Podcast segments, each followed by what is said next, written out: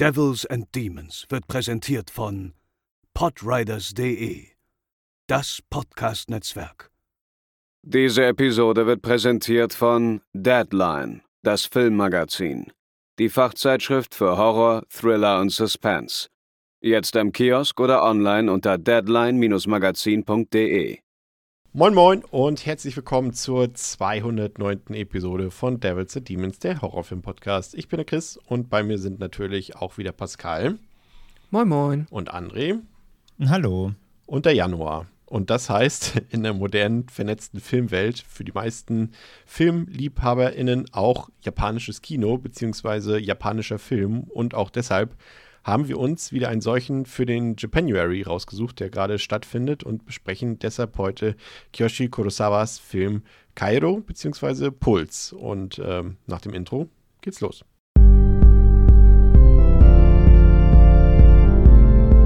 They're coming to get you, Barbara.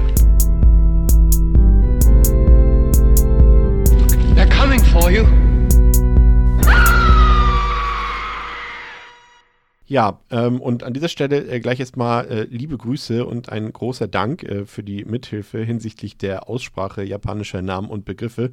Äh, das geht an äh, Bonten Maru, die ähm, seit einigen Jahren in Japan lebt und ähm, uns ein bisschen äh, dabei geholfen hat. Äh, könnt ihr auf jeden Fall ihren YouTube-Kanal, solltet ihr unbedingt abonnieren und euch mal anschauen. Das ist sehr interessant. Verfolge ich auch schon seit vielen Jahren und es war jetzt eher Zufall, dass genau sie uns ähm, hierbei so ein bisschen geholfen hat. Und ansonsten noch auf Twitter und die Verlinkungen dazu findet ihr natürlich in den Shownotes. Und ich muss gleich sagen, mir ist was ganz, ganz Gruseliges passiert. Ich habe den Film, also den wir heute gucken, also Puls, habe ich am 16. geguckt, also am 16. Januar vor ein paar Tagen und habe dann mal so geguckt, wann habe ich den eigentlich das letzte Mal gesehen?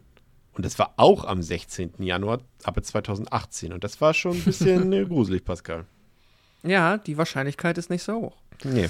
Das ist. Ähm, erinnerst du dich denn noch daran, weshalb du ihn damals geguckt hast? Auch Japanuary vermutlich? Äh, ja, ich glaube tatsächlich, das war Japanuary-lastig oder das war wieder mal so ein Anfall. Oh, das Jahr beginnt und ich muss jetzt unbedingt mal die Filme gucken, Ja. die ich jetzt unbedingt mal gucken will. So, so, so diese Neujahrsvorsätze, die man dann für ein paar Wochen anhält, ehe man dann doch wieder irgendwie Halloween guckt. Aber ja, war, war doch, da muss ich sagen, da ging kurz Gänsehaut, nee, ein Schauer ging über meinen Rücken. Oder so. Wie auch immer. Ja. Ähm, habt ihr den Film beide im Vorfeld schon mal gesehen oder nicht gesehen? Wie sieht's da aus, André? Ich habe den schon mal gesehen, ja. Ist aber echt eine ganze Weile her gewesen. Also, das war so im, ja, ganzen Zuge Mitte 2000er, wo ich auch eben sowas wie Joe zum ersten Mal gesehen habe und so Dark Waters. Also, ich habe den einmal, ein, zwei Mal gesehen, aber ist echt schon lange her gewesen.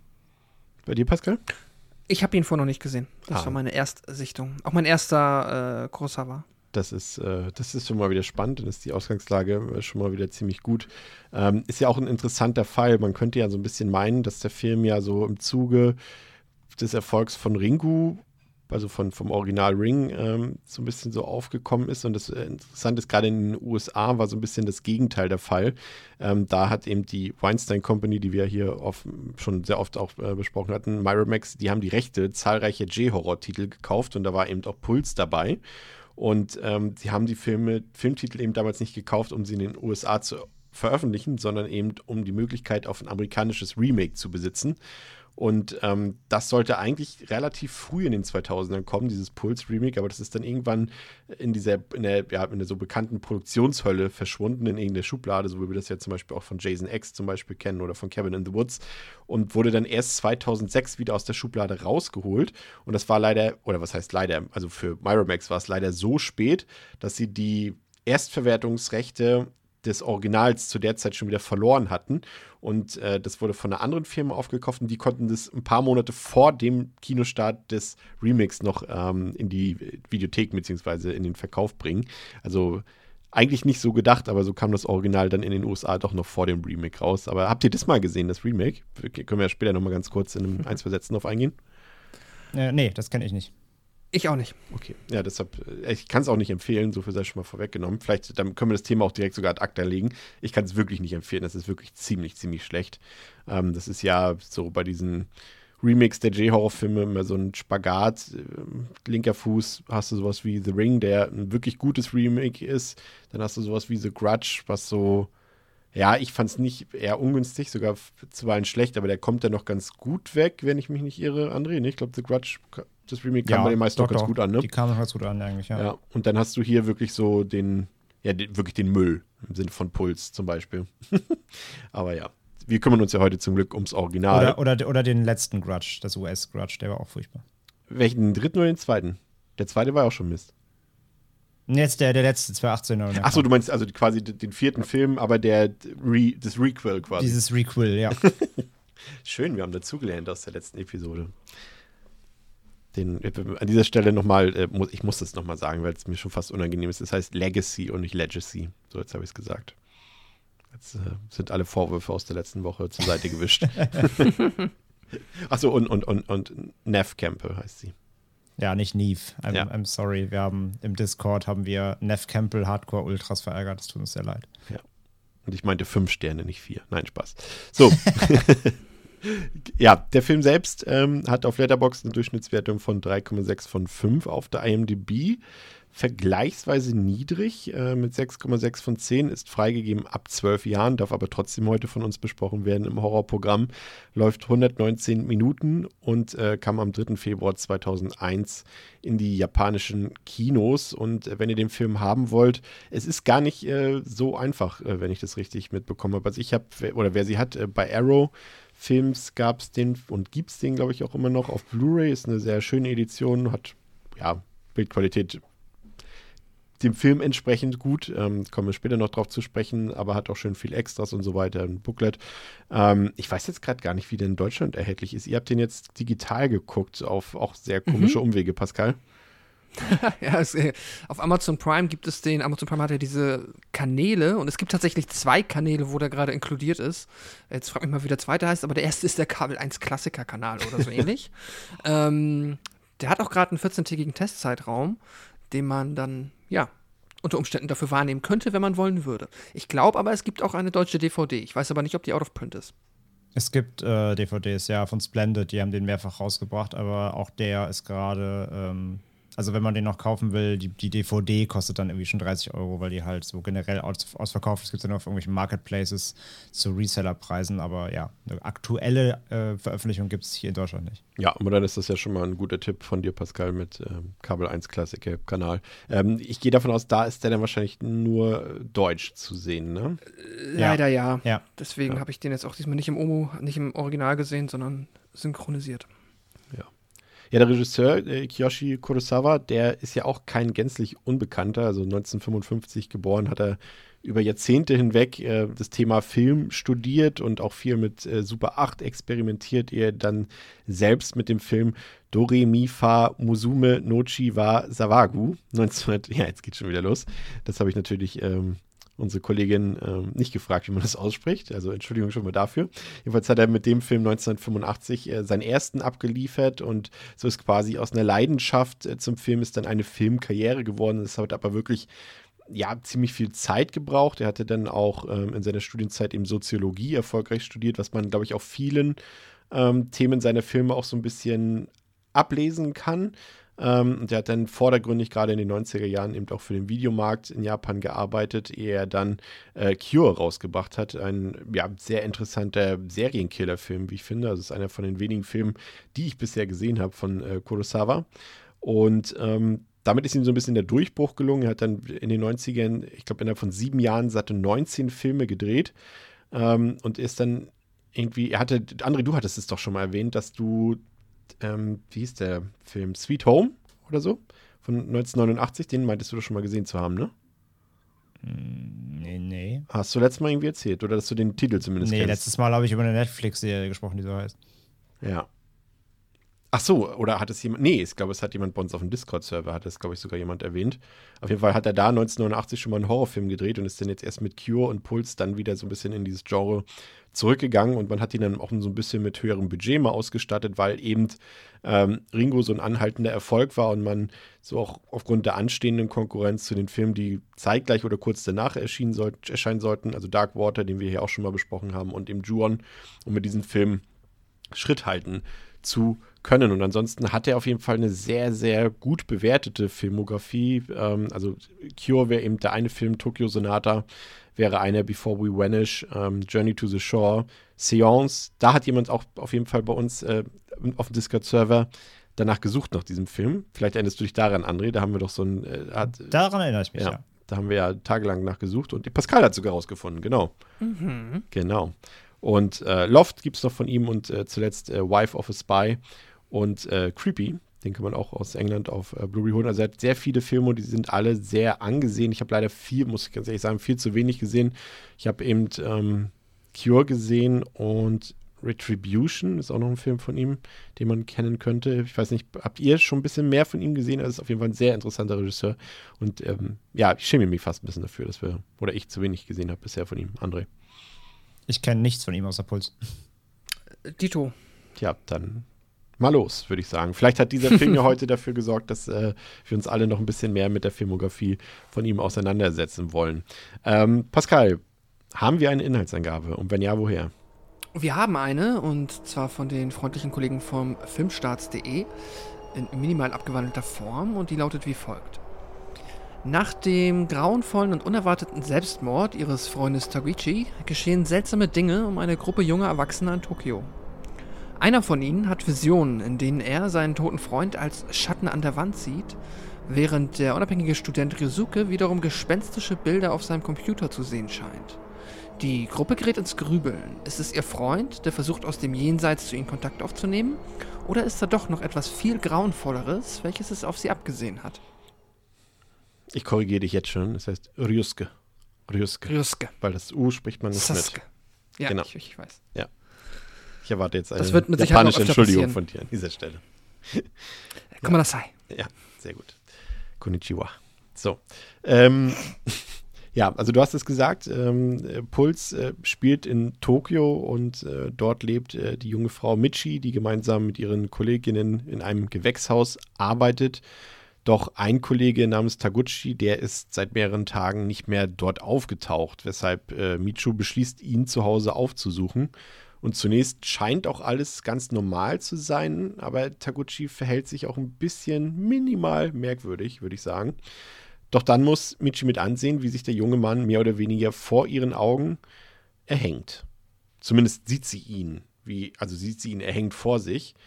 Und ähm, da stellt sie sich auch die Frage, oder als Zuschauer stellt man sich die Frage, Zuschauerin, ähm, ob sie vorher vielleicht mit dem Geist von Taguchi geredet hat und äh, gar nicht den Leibhaftigen mehr vor sich gesehen hat. Aber das bleibt alles noch so ein bisschen im Unklaren.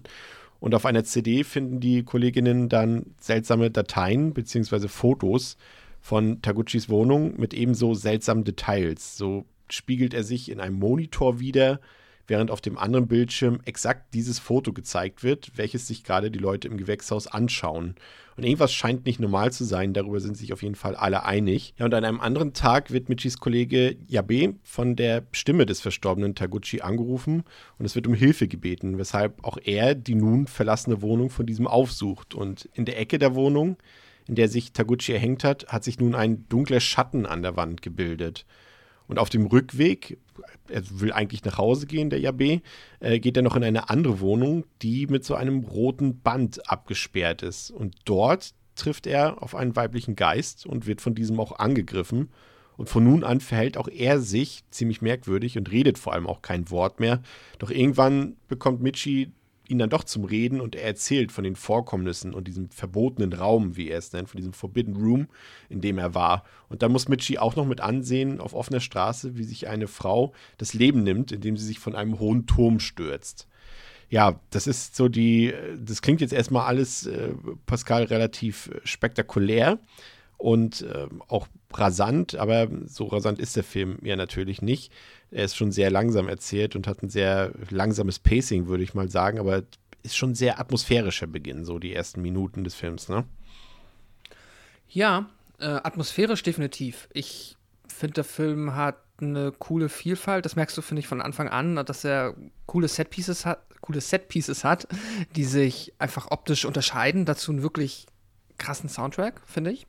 Von der, ähm, ja, merkst du von Anfang an, der sorgt sehr, sehr viel dafür, dass die Atmosphäre dicht bleibt und dich bei der Stange hält, auch wenn er halt jetzt vom Pacing wirklich gemächlich losschlendert. Also der Film hat es nicht eilig, der ist, ja, nimmt sich, nimmt sich alle Zeit der Welt, um dich ganz in Ruhe mit den dann nach und nach auftretenden Gruselmomenten zu konfrontieren, die dann aber auch, die ersten, die du jetzt eben schon beschrieben hast, ganz geil sind. Also ich muss sagen, in dem Moment, wo sie den ähm, äh, Taguchi. Taguchi da in der Taguchi, genau, in der Wohnung äh, besucht hat, dieses Spiel mit der Erwartungshaltung, das dort getrieben wird, ist jetzt nicht, äh, ist kein Geniestreich, ist jetzt nicht, dass es vielleicht nicht schon mal irgendwie so gegeben hat, aber man, sie kommt rein und du hast schon dieses unwohle Gefühl und denkst, ah, jetzt sieht sie jetzt gleich eine Leiche und dann ist er da und denkst oh, okay, witzig und dann, äh, ja, hängt er da halt auf einmal und es ist einerseits von der Darstellung ziemlich gelungen und halt, wie gesagt, dieses Spiel mit der Erwartungshaltung funktioniert da für mich schon ziemlich gut.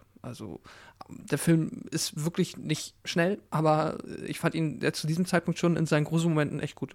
Ich finde auch, dass, also schon dieser erste Moment, also sie, wie du es eben schon gesagt hast, sie geht ja in die Wohnung zu ihm und sieht sich um und guckt ja dann erst so auf seinen Rechner dort und im Hintergrund siehst du ja, wie sein Schatten sich so erhebt, ne? Und da denkst du erstmal schon so, oh oh, da ist ja eigentlich noch alles gut Ja, im ersten ja, Sinne genau. so, dass da erstmal nichts Schlimmes passiert.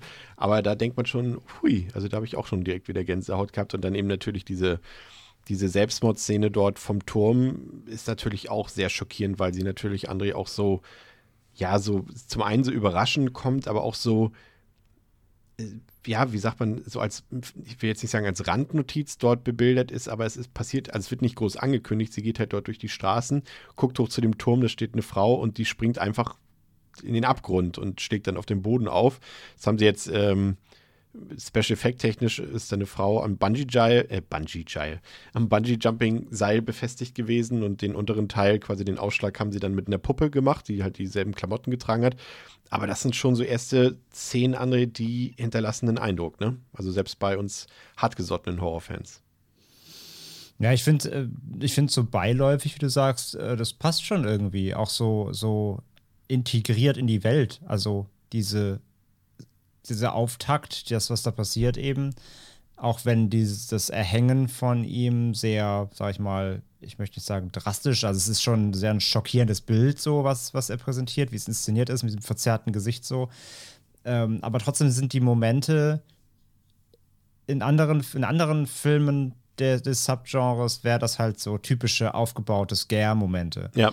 Und in Puls sind die halt so ganz natürlich eingebettet. Al- ja, deswegen, ich sag schon, es, es passt eigentlich, wie du es beschreibst, so beiläufig, so, so selbstverständlich fast schon.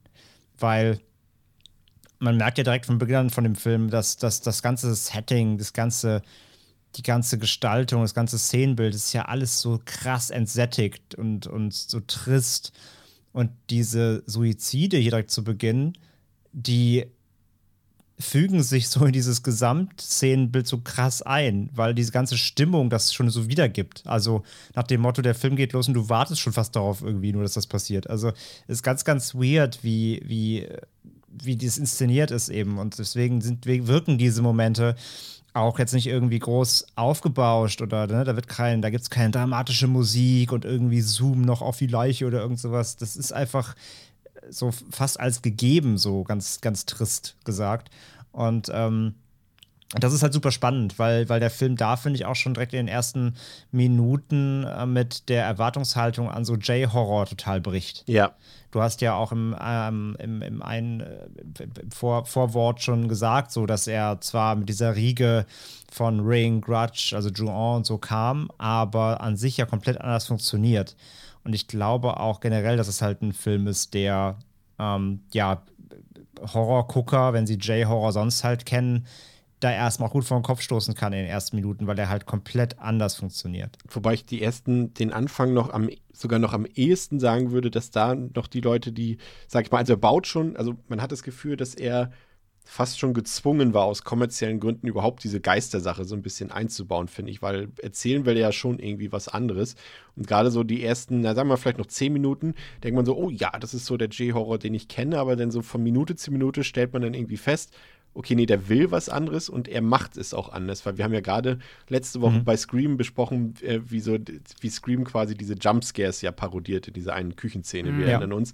Und äh, das äh, Ferner entfernt könnte das sie ja gar nicht sein. Ne? Also das ist Ja, das wirklich stimmt, so, ja. äh, das sind alles in vielen anderen Filmen, werden das halt Jumpscares, wie sich äh, Taguchi erhängt oder wie sich die Frau dort irgendwie dort ähm, von, von, dem, von, dem, von diesem Turm dort stürzt. Aber gerade so wie es meinte mit dieser Beiläufigkeit, es, ist, es passiert einfach. Als ob es was völlig Natürliches wäre. Das wird hier im, weder inszenatorisch noch inhaltlich irgendwie angekündigt. Und das macht die Sache irgendwie, hat so eine ganz andere Drastik. Ich finde, das hinterlässt dadurch auch gleich wieder irgendwie mehr Wirkung, weil es eben nicht so, nicht so, es nimmt dann anders mit, weil man irgendwie nicht das Gefühl hat, das ist jetzt ein Horrormoment in dem Sinne. Nee, ne? genau, es hat, es hat so eine Schwere einfach, Ja. so, eine, so, eine, so eine natürliche Schwere, die halt, sage ich ja, die halt unterstützt wird, also beziehungsweise man kann gar nicht sagen, unterstützt jetzt das Szenenbild die Drastik dieser Suizide oder unterstützt die Suizide die Drastik des Szenenbilds, aber beides greift halt so ineinander, weil beides halt diese krasse Tristesse des Films erstmal komplett aufbaut, die ja sich komplett durch den ganzen Film durchzieht. Ja, und ich finde auch, dass er so in gewisser Weise, was er auch da so gut macht in diesen Szenen, finde ich, ähm, aus Inszenatorische gehen wir später noch ein bisschen im weiteren Verlauf ein, aber du hast es ja eben auch schon ein bisschen, angedeutet, gerade dieses Spiel, wenn dort Geister, in Anführungszeichen, wir wissen ja erstmal noch nicht genau, und wir werden es eigentlich auch nie so genau wissen, mit was wir es hier eigentlich genau zu tun haben, aber wenn das, das, ja, Kurosawa das hier mit so dieses Schattenspiel so, ich finde, das hat mich auch total erinnert an so, ja, an so Filme aus den, ja, so aus der Stummfilm-Ära oder auch so ein bisschen so Richtung Fritz Lang, so Metropolis und so weiter, wo halt wirklich viel mit hell und dunkel logischerweise gespielt wurde, mit Monochrombildern, mit, mit Schattenspielen und so weiter. Und das hat irgendwie, hat mich so völlig an, an diese Zeit äh, erinnert, was ja auch überhaupt nicht modern war zu diesem Zeitpunkt, als der Film rausgebracht wurde. Das fand ich auch ziemlich interessant. Und natürlich auch dieser Forbidden Room. Also ich habe immer ganz viele, ich weiß nicht, wie es euch da ging, ähm, Silent Hill Vibes gehabt. Pascal hat ja auch schon ein bisschen den Score Mhm. erwähnt, auf den wir später noch ein bisschen eingehen und diese Tonspur. Aber auch die würde jetzt, sag ich mal, meine Theorie mit Silent Hill so ein bisschen unterstützen. Aber ich habe da totale Vibes gespürt. Ja, fühle ich, fühle ich so ein bisschen, ja, ja, doch. Auch Sache, ja, das, das, das greift ja auch mit rein. Dieses so No Way Out mäßig, ne? So, ist irgendwie, bis, diese Welt wirkt ja, als ob du in der gefangen bist. Ja. Diese ganze Welt, die der Film aufbaut, die wirkt so krass neben der Spur. Und das ist ja wie Silent Hill, als ob du in so einer, Para als ob du so einen Schritt nach links gemacht hast und stehst in so einer Parallelwelt, die es gar nicht geben sollte. Äh, wo irgendwie gefühlt, wo so gefühlt so, so Suizide irgendwie normal sind und alles läuft halt einfach so ab irgendwie. Das, ja, das fühle fühl ich irgendwie, ja. Ja, und dann haben wir natürlich hier auch ein paar Themen, die aufgeworfen werden, ähm, immer wieder und die dann natürlich auch sich als Hauptbestandteil des Films empuppen. Ähm, was jetzt vielleicht nicht ganz so durchdeklariert ist, ist ähm, das Thema Selbstmord. Und das ist natürlich, Pascal, gerade in Japan ein Thema, was jetzt, sage ich mal, alle wissen Bescheid, aber darüber reden möchten natürlich nur die wenigsten. Ähm, Dass Japan eben eines der Länder, ich weiß jetzt leider nicht mehr die aktuellen Statistiken, aber es war auf jeden Fall, ist zumindest das bekannteste Land, sage ich mal, mit einer sehr hohen Selbstmordrate, die eben aus ja, diversen Gründen dazu geführt hat. Zum einen eben dieses Thema, was dieser Film aufmacht, auf das wir später noch eingehen, eben das Thema Isolation, das Thema Einsamkeit, aber natürlich auch Druck, gesellschaftlicher Druck eben ähm, durch den Beruf, durch die, durch den Schulalltag und so weiter, durch auch Mobbing natürlich. Und ähm, das ist natürlich von Kurosawa natürlich, der ja auch das Drehbuch geschrieben hat, relativ mutig, das Thema hier so zu präsentieren, obwohl es ja nicht das Hauptthema des Films ist, aber es ist ja schon irgendwie präsent, ne? Ja, absolut. Also die kulturellen Themen, die der Film dort anspricht, also die sich halt auf die ja, Lebens-, Arbeits- und gesellschaftliche ja, Kultur und die Umgangsformen halt in Japan beziehen, das ist, ja, ich würde schon sagen, mutig, beziehungsweise es ist auf jeden Fall, äh, es ist eine Aussage, es ist ein Statement, das man nicht hätte machen müssen, um einen ähm, J-Horror-Film zu vermarkten oder äh, ihn äh, einen guten J-Horror-Film zu machen. Das ist definitiv etwas, wo ich finde, wo man am, relativ schnell merkt, dass der Film da ein bisschen mehr Substanz zumindest liefern möchte.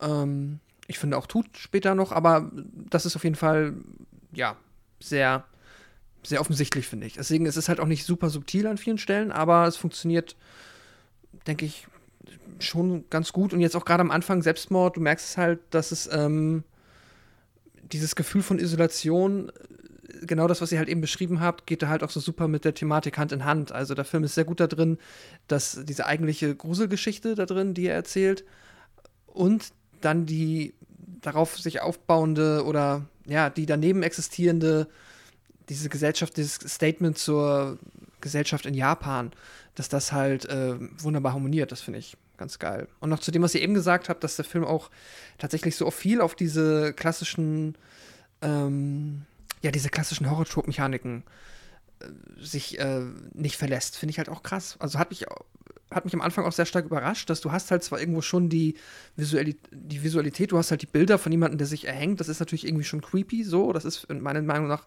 oder von mir aus auch etwas, was man traditionell in so einem Film erwarten kann, aber dass du es halt, dass der Film halt von Anfang an versucht, dich halt zu gruseln, aber nicht über halt diese, ja, Spannungs-, also diese klassischen Jumpscares, sondern halt, du musst halt selber dich quasi investieren und mitbekommen, was siehst du gerade wenn wir uns um dieses ganze Digitale uns unterhalten und das gruselig finden. Also du musst, ja, es ist halt wirklich etwas, worüber du nachdenkst und es dann gruselig findest und ja. nicht, weil da irgendwie auf Instinkte angesprochen wird, weil es immer ganz schnell laut wird oder so. Nee, ich finde es interessant halt, ähm, dass der, der Film ist ja ab 12 in Deutschland zumindest freigegeben und da musste ich doch etwas schmunzeln, weil das mag zwar vielleicht auf die Gewaltdarstellung in dem Film ähm, darauf abzielen, weil die ist ja nicht besonders schlimm oder drastisch in dem Sinne. Aber allein, wie gesagt, da gehen wir später noch drauf ein, aber allein die, die Atmosphäre, diese depressive, deprimierende Stimmung in dem Film, allein die würde, weiß ich nicht, widerspricht irgendwie meinen Gedanken von einer ab 12 Freigabe irgendwie. Also ich, es gibt kaum einen Film, den ich irgendwie trostloser finde und äh, trauriger und deprimierender als diesen hier. Und ähm, da finde ich es schon ein bisschen seltsam, dass der Film ab 12 freigegeben ist. Aber äh, wir haben. Ja, kann man drüber äh, diskutieren, auf jeden Fall, ja. Ja, wir haben ich habe jetzt gerade noch mal kurz recherchiert, ähm, ganz kurz, äh, wegen den Suizidzahlen ah, in ja. Japan. Also die sind seit 2009 kontinuierlich runtergegangen, äh, waren 2009 auf einem absoluten Hoch mit 35.000 circa pro Jahr. Oh. Ähm, sind jetzt runtergegangen bis 2019 auf knapp 20.000 pro Jahr und sind 2020 aber leider wieder gestiegen und Grund dafür ist halt vor allem die Pandemie. Ja. Ähm, viele sind da auch durch Arbeitslosigkeit und so weiter, ist die Suizidrate leider wieder ein bisschen angestiegen im letzten Jahr. Zum ersten Mal seit zehn Jahren. Ja, es ist ja auch so, ich meine, du kannst es ja auch ein bisschen berichten, du warst ja auch schon mal ähm, ein paar Tage länger dort. Ähm, es ist ja so, dass die Preise natürlich, also das Leben in, gerade jetzt äh, in Japan generell, aber vor allem eben in diesen Großstädten, in diesen ja, gigantischen äh, Großstädten, Metropolen wie Tokio, ja. ist natürlich wahnsinnig teuer. Und ähm, es sind ja auch so, dass du siehst ja auch, die, die Wohnungen sind ja auch sehr klein. Also viele Leute, gerade wenn du alleinstehend mhm. bist und dich selbst finanzierst, also nur nur dich finanzierst sozusagen oder auch nur ein Einkommen hast sozusagen, ähm, dass du ja da irgendwie geführt in fünf Quadratmeter Wohnung lebst und so weiter. Und wenn du da dann arbeitslos wirst, dann bist du halt, bist du auf der Straße, ne? Ja, einmal das und halt vor allem großes Thema, ähm, da ist ja die Einsamkeit. Ja. Weil da so viel, also du musst halt, also es geht ja alles Hand in Hand. Es ist super teuer, deswegen musst du super viel arbeiten und äh, arbeiten wird ja da auch absolut äh, Nonplusultra. Ne? Also wenn du nicht arbeitest, bist du ja eh wertlos so quasi. Ich weiß nicht, ähm, ob das immer ein Gerücht war, aber ob das die Wahrheit ist. Die Leute nehmen ja Urlaub, wenn sie krank sind, ne? Ja, genau, die ja. pennen ja auch äh, am Arbeitsplatz und so halt äh, einfach und merkst halt auch, wenn du dann an der Bahn stehst abends, ähm, als wir da waren, die Leute, die nutzen irgendwie drei Minuten, bis die Bahn kommt und lehnen sich irgendwie an die Mauer und pennen eine Runde. So, das ist total krass. Und die sind halt einfach komplett überarbeitet die ganze Zeit und die haben auch vor allem keine Zeit zum Daten und sowas. Das ist ein Riesenproblem. Die arbeiten so viel, dass halt ähm, soziale Interaktionen im Privatleben voll liegen bleiben und viele bleiben halt deswegen auch Single. Und dann halt die Einsamkeit, jetzt noch Pandemie dazu, wo du eh nicht dich treffen kannst und sowas, machen die eh selten, aber dann noch, noch weniger. Also ja, leider kein Wunder. Ich würde würd ja fast sagen und damit überleiten, wie gut, dass es das Internet gibt ähm, das ja eine ja, wichtige Position hier auch in dem Film einnimmt. Und da muss man natürlich zum einen betrachten, der Film ist von 2001. Ich glaube, er wurde im Jahr 2000 gedreht. Ähm, wenn wir uns da ganz stark zurückerinnern, war das ja kurz nachdem eine ziemlich große weltweite Panik herrschte, Pascal, äh, die Angst vor dem Millennium. Einige unter uns können sich wahrscheinlich noch daran erinnern. Also die Jahrtausendwende und äh, die Internetparanoia, die dort auch so ein bisschen äh, vorherrschte und was passiert alles, wenn sich jetzt alles umstellt von 1999 auf 2000 und was kann alles passieren? Fällt jetzt alles aus? Fällt das Internet aus? Fällt der Strom aus? Und was passiert einfach danach und so weiter und mhm. so fort? Auch diverse Verschwörungstheorien und so weiter. Und wenn wir uns selber daran, daran erinnern, das dürfte ja ungefähr deckungsgleich sein mit den ersten Schritten, die wir so im World Wide Web so ähm, getätigt haben, wenn man sich da irgendwie mit Modem eingewählt hat, äh, was ja damals gang und gäbe war. Es gab ja, glaube ich, keine andere Option, ne? Und ähm, das Internet ja auch noch super langsam war, wenn du irgendwas angeklickt hast, irgendwie, das hat dann auch schon mal eine Weile gedauert, bis das geladen hat. Ähm, und man konnte ja auch noch nicht super viel machen, sage ich mal. Und es war auch super teuer alles damals noch. Da war hier noch nichts von, äh, ich zahle ein 20 im Monat und kann so lange wie ich will surfen. Da gab es eher äh, so komische Rechnungen nach Hause. Äh, Christian, warum hast du vergessen, dich gestern Abend aus dem Internet auszuloggen? Warum müssen wir jetzt 300 Mark bezahlen? Bist du eigentlich völlig bescheuert? Und wieso so. hast du wieder die ISDN-Kanalbündelung angemacht? Ja, ja, sowas in, sowas in Art. Äh, das waren so die Erfahrungen, die wir, glaube ich, damals so am Anfang, das sind ja für uns die Anfänge des Internets gewesen, auch wenn das Thema an sich natürlich schon in den 90ern ja da war, aber so die meisten von uns dürften da ihre ersten Schritte. Wir haben ja vorher im Vorfeld schon ein bisschen drüber gelacht, dass André seine AOL-CD extra rausgeholt hat für den Podcast hier. ja, und mein altes ratterndes Modem. Ja. Ähm, ja, also sorry, ich habe jetzt auch so ein bisschen auf die, äh, die, die Frage gewartet. Äh, ja, seid ihr noch da? Ja, ja, ich, ich, okay. ich möchte deine Ausführungen zum Internet Frage, der frühen 2000er genau, hören. Chris, Chris, möchte jetzt ein Pamphlet übers Internet hören. Ja. Das Internet. Einsen und Nullen fliegen durch die Welt. Nein, ähm, ich finde es, was ich ganz spannend finde in Bezug auf das Internet, was der Film halt hier macht, ist, dass ähm, du hast ja gerade gesagt, auch gerade so um diese Zeit, um die, ja, um, ums Millennium drumherum, hat ja auch viel, mit Sicherheit viel Skepsis bezüglich all dem, was halt im Internet möglich sein wird, was sich angebahnt hat. Äh, Denke ich mal, vor allem in der westlichen Kultur ähm, war das stark verbreitet und ich würde jetzt mal so weit gehen, aber das ist natürlich alles immer unter einem großen Disclaimer, dass ich da kein Experte bin. Aber von all dem, was ich glaube, hm, glaube zu wissen oder ich mir zumindest einbilde, dass es so ist, ist ja dann Japan auch gerade sowieso was Technologie angeht und gerade in den 90ern war ja Japan das äh, Hightech-Land. Das ja. ist ja mittlerweile nicht mehr ganz so. Da sind ja andere Länder, auch auf dem asiatischen Raum, halt mittlerweile jetzt an die Spitze getreten, aber damals war es halt Japan und der Enthusiasmus für die Technologie grundsätzlich und soweit lehne ich mich jetzt mal aus dem Fenster, man kann mich aber gerne korrigieren, äh, ist ja da grundsätzlich noch ausgeprägter gewesen als vielleicht in anderen Ländern, wo man sagt, okay, hm, Internet, was ist das?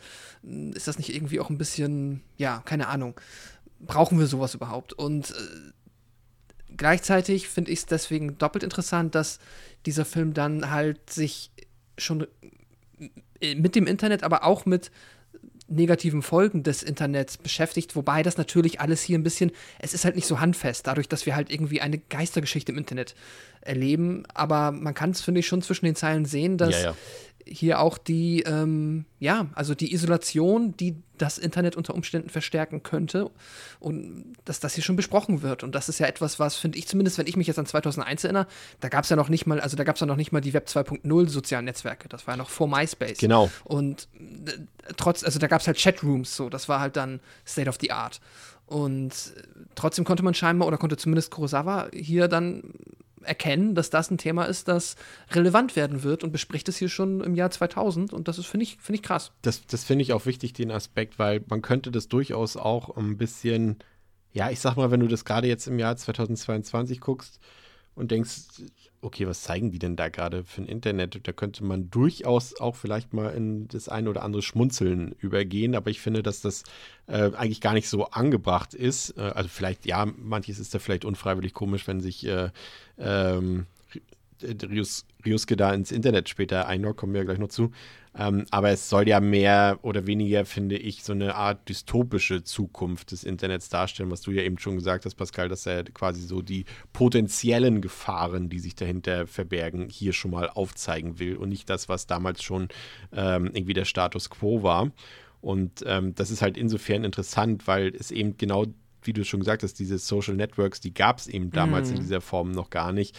Wenn wir uns da auch selber so erinnern, man hatte da diese Chatforen irgendwie damals, diese, diese, ja, weiß ich nicht, bei uns war es damals sowas wie ich weiß gar nicht mehr, wie die alle hießen, Chat for Free, Knuddels oder sowas. Ja, Chat City und so. Chat City und sowas. Und dann irgendwann später kamen dann die Messenger, ne, so ICQ, MSN haben die meisten von uns so benutzt. Und dann ging es so langsam los mit MySpace, StudiVZ und das, was dann eben heute Twitter, Facebook, äh, mm. TikTok, was auch immer sind. Und ähm, das ist schon fast ein bisschen, ja, ich will jetzt nicht sagen, eine, eine ja, eine Vorhersehung würde ich jetzt nicht sagen, aber ich finde schon, André, dass der Film im Prinzip eigentlich hier ein Thema behandelt, was heute aktueller ist, als es damals war. Ja, und vor allem finde ich das also einerseits, wenn du das Internet an sich betrachtest, also Pascal ist gerade ja schon so gut ausgeführt, also er hat auf jeden Fall eine Idee von Problematiken gehabt, die entstehen könnten. Also da war er relativ ja. visionär tatsächlich. Auch wenn das natürlich jetzt rückblickend ähm, kannst du es nicht unbedingt eins zu eins darauf übertragen, aber man kann verstehen, welche ähm, Problematiken er schon mal gesehen hat und in Teilen sind sie auch so eingetreten. Äh, die haben halt hier noch nicht so eine Gewichtung, weil eben trotzdem der Horroraspekt immer mitschwingt natürlich, aber man kann mhm. es ablesen. Was ich aber noch viel mehr jetzt auch gemerkt habe, ist, wie du auch dann teilweise den Film aber auch auf die Pandemie umlegen kannst, sogar an dem Bezug. Mhm. Ähm, das ist auch irgendwie ganz, äh, also fand ich irgendwie weird, weil also der Film, durch die, dadurch, dass er diese Isolation spielt, die aber natürlich eigentlich nicht an, daran geknüpft ist, aber gleichzeitig trotzdem hatte ich das Gefühl, wenn man es darauf übertragen könnte, dann könnte man auch sagen, okay, da, das, dieses ganze Triste, da könnte auch gerade eine Pandemie herrschen und die suchen Flucht ins Internet. Ähm, du, aber eigentlich kurz, kurz, mal, kurz um, um, um ja. einzubringen, um dir einen Impuls zu geben. Das ist halt sehr interessant, weil gerade wenn du, ich habe auch noch ein paar Essays zu dem Film gelesen, dort ja. wird auch ganz oft davon gesprochen, dass die Leute von Einsamkeit infiziert sind. Und das äh, passt halt okay. halt auch perfekt irgendwie in das, was du gerade gesagt hast, weil du kannst es auch eben umdeuten. Stell dir einfach vor, die Leute sind infiziert und kappen deshalb sozusagen ihre menschlichen Verbindungen ab oder müssen sie kappen und verkommen quasi in Einsamkeit. Und schon bist du bei dem, was du gerade gesagt hast. Ja, okay, ja, spannend. Spannend, hm. ja, sehe ich. Also, das, das, hatte ich das Gefühl, hatte ich irgendwie sofort. Da dachte ich mir irgendwie, krass, das könnte man gerade irgendwie umlegen. Äh, auch wenn er das, das Thema natürlich aufs, aufs, aufs, auf, sag ich mal, moderne Technologien umlegt und die Gefahren, die sie mitbringen können. Aber gleichzeitig äh, kann man es eben genau darauf übertragen. Man könnte sagen, okay, die haben irgendwie die, die müssen vor einer, vor einer Realität fliehen, die auch theoretisch vor der Tür sein könnte, wie wir heutzutage quasi jetzt aktuell vor Corona fliehen, irgendwie ins Internet und, und äh, Co. Ja, fand ich irgendwie gruselig und hat dann noch die unbehagliche Stimmung, die der Film eh schon hat, gerade in dem Moment, wo ich es geguckt habe, nochmal verstärkt ja. irgendwie ähm, weil ich dann mhm. angefangen habe, irgendwie Kopfkino zu machen. Und ja, irgendwie, irgendwie krass. Also wie gesagt, man, man kann jetzt nicht sagen, er hat jetzt Dinge, er, er ist nicht Nostradamus, aber er hat schon irgendwie ein Gespür dafür gehabt, äh, für, für Thematiken, die eben solche modernen Kommunikationsmittel dann irgendwie ähm, mitbringen können, ja. Vor allem ist er eben so antiklimaktisch äh, gewesen. Genau das, was Pascal eben gesagt hat, gerade in diesem Technik-Hype, Internet-Hype, hat er eben so eine mhm. Gegenposition dargestellt, gerade wenn man auch bedenkt, gerade, wir kommen ja gleich später noch aufs Thema Einsamkeit und Isolation, gerade weil das Internet ja gerade, wenn du betrachtest, was wir jetzt alles für Möglichkeiten da, also jetzt aus der damaligen Zeit gesprochen, für Möglichkeiten haben. Ne? Es ist ja bisher so gewesen, sage ich mal, wenn du, du bist jetzt ein Mensch, in, in egal wo, irgendwo auf dem Land aufgewachsen, von mir ist auch eine Stadt, spielt keine Rolle. Aber du bist ja quasi, was deine dein Umfeld angeht, bist du ja eben genau auf dieses beschränkt gewesen. Du kanntest eben gefühlt nur die Leute, die im Haus nebenan wohnen oder die in der Straße wohnen oder die mit dir auf eine Schule gegangen sind. Und das Internet bietet dir ja eigentlich die Möglichkeit, menschliche Verbindungen aufzubauen, die eben nicht mehr an deinen Wohnort gebunden sind. Ne? Also mhm. es hm. sollte eigentlich das Gegenteil von Einsamkeit sorgen.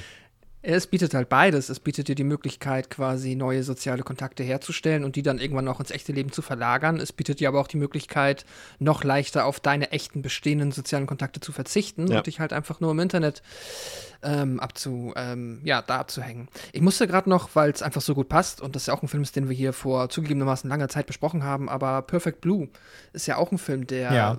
in den 90ern noch, 97, japanische Anime von Satoshi Kon, der ja ähm, ähnlich, also jetzt nicht diese Thematik, aber diese ganze Stalker-Kultur und ja. was dadurch alles entstanden stehen kann, auch schon sehr gut hervor, vorhergesehen hat. Und das ist halt, wie gesagt, 97. Ich dachte, du droppst ähm, jetzt Suicide Club, den hatten wir ja auch hier mal äh, besprochen, der zumindest diese Selbstmordthematik ja auch äh, zwar auf eine etwas Entertainment-artigere Form besprochen äh, hat, aber. Ah, den haben wir aber, glaube ich, nie zusammen besprochen. Ich glaube, der war Thema hier im Podcast, oder? Nee, nee, nee, nee. Wir hatten mal überlegt, den zu besprechen und dann haben wir es gesagt. Ach so, und dann haben ach, das war wieder eine der Folgen, die wir, die wir im Plan hatten und dann gesagt, ah, nee, komm, lass. ich glaube, ja. ja, ja, stimmt. Ich erinnere mich. Ja, du hast den auch nicht geratet, stimmt. Nee. Ja. Ja, auf jeden Fall äh, interessant, was er da im Angebot hat. Ich finde es auf jeden Fall, wie gesagt, man kann jetzt, wenn man da sehr oberflächlich drauf guckt, könnte man sagen, das ist auch ziemlich lächerlich, wer das alles aufzieht. Aber wenn man jetzt mal von diesem, wie er dort zeigt, wie das Internet funktioniert, absieht, und das ist eben, wie gesagt, 2001 gewesen, ne? also da habe ich schon deutlich schlimmere Darstellungen von Internet und, und Computerleben und so gesehen, ist das sehr interessant, was er dort einfach aufwirft. Und er letztendlich, und das kann man ja schon mal an dieser Stelle sagen, ist das Internet ja in diesem Film ähm, also das Internet, deswegen auch der Titel Kairo, ähm, das so viel heißt wie Schaltung sozusagen, wie so eine, so eine Art Connection-Schaltung sozusagen. Und das Internet schaltet quasi den Weg der Toten zurück in die Welt der Lebend Lebendigen frei. Und gleichzeitig werden aber deren Verbindungen untereinander gekappt dadurch. Und das ist schon sehr interessant, dass er da ausgerechnet das Internet, weil das hätte ja, wie gesagt, das, das wissen wir alle, es war ja bei Ringu, war es eben Videokassetten, ähm, ja, es gibt, glaube, ich, es gibt, glaube ich, einen J-Horror-Film über jedes technische Gerät, wenn ich mich nicht irre, André. Und äh, ja. äh, dass er jetzt ausgerechnet hier sich das Internet rausgesucht hat, kann natürlich auch Zufall sein, aber wenn, dann ist es halt ein sehr passender Zufall, ne? Ja, und die Frage ist natürlich, ne, hat er, also hat er wirklich damals diese Problematik schon gesehen und sie das hier verarbeitet oder war es halt jetzt so, okay, das Internet geht gerade komplett riot und verbreitet sich auf der Welt, ist jetzt ein Hype-Thema, was ich mitnehmen sollte? Also Ne, aber, aber es wirklich so visionär war, kann man jetzt so nicht mehr sagen. Aber so wie es inszeniert ist, so wie er das nutzt, so quasi, dass er sagt halt, weil er hat ja quasi, also man kann es ja auch so interpretieren, das Internet hat die Möglichkeit, irgendwie mit Vergangenem, also in dem Sinne hier des Films, mit Vergangenem zu kommunizieren, im Sinne mit den Toten, aber gleichzeitig eben verliert man Kontakt zu den Lebenden. Also ja. ne, er macht ja, also das kann man ja so durch, durchaus so deuten, wenn das auch wirklich die ganze Grundprämisse so komplett äh, seiner Vision war und damit genau die Dinge aufzeigen will, die wir jetzt äh, hier besprechen. Hut ab so. Wenn es ein Zufall war, war es ein mhm. Zufall, aber letztendlich, wenn man jetzt heute 20 Jahre äh, später irgendwie so lesen kann, dann trotzdem ist es ja irgendwie eine, eine schon eine visionäre Sache, ja.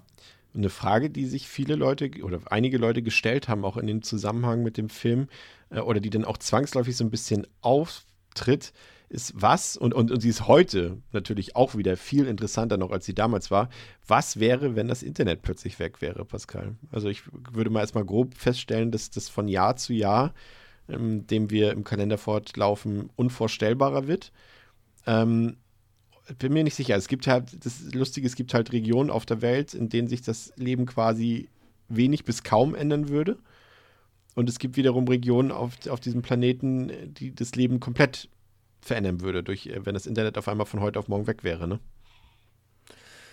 Ja. Sowohl ja, wirtschaftlich als auch gesellschaftlich. Ist, ja, klar. Auf äh, ganz, ganz, ganz, ganz vielen ähm, Ebenen wird sich, wird sich, wird das, wäre das eine äh, ja, Katastrophe, die sich natürlich äh, ja über Telekommunikation, über ja alles Mögliche an wirtschaftlichen Prozessen, die halt einfach maßgeblich davon abhängig sind, dass diese Infrastruktur existiert. Das ist, äh, ja, das ist auch definitiv eine, muss man mittlerweile sagen, eine dystopische Idee. Also so, wie man früher gesagt hat, wenn es, keine Ahnung, ja, wie halt jetzt der Klimawandel auch eine ist, die jetzt damit nichts zu tun hat, aber wenn es halt irgendwann überall zu heiß wird oder wenn es kein Internet mehr gibt und es Gründe gibt, warum es das nicht mehr gibt, das ähm, würde uns definitiv, mindestens in der westlichen Gesellschaft, ja, den Boden unter den Füßen wegziehen.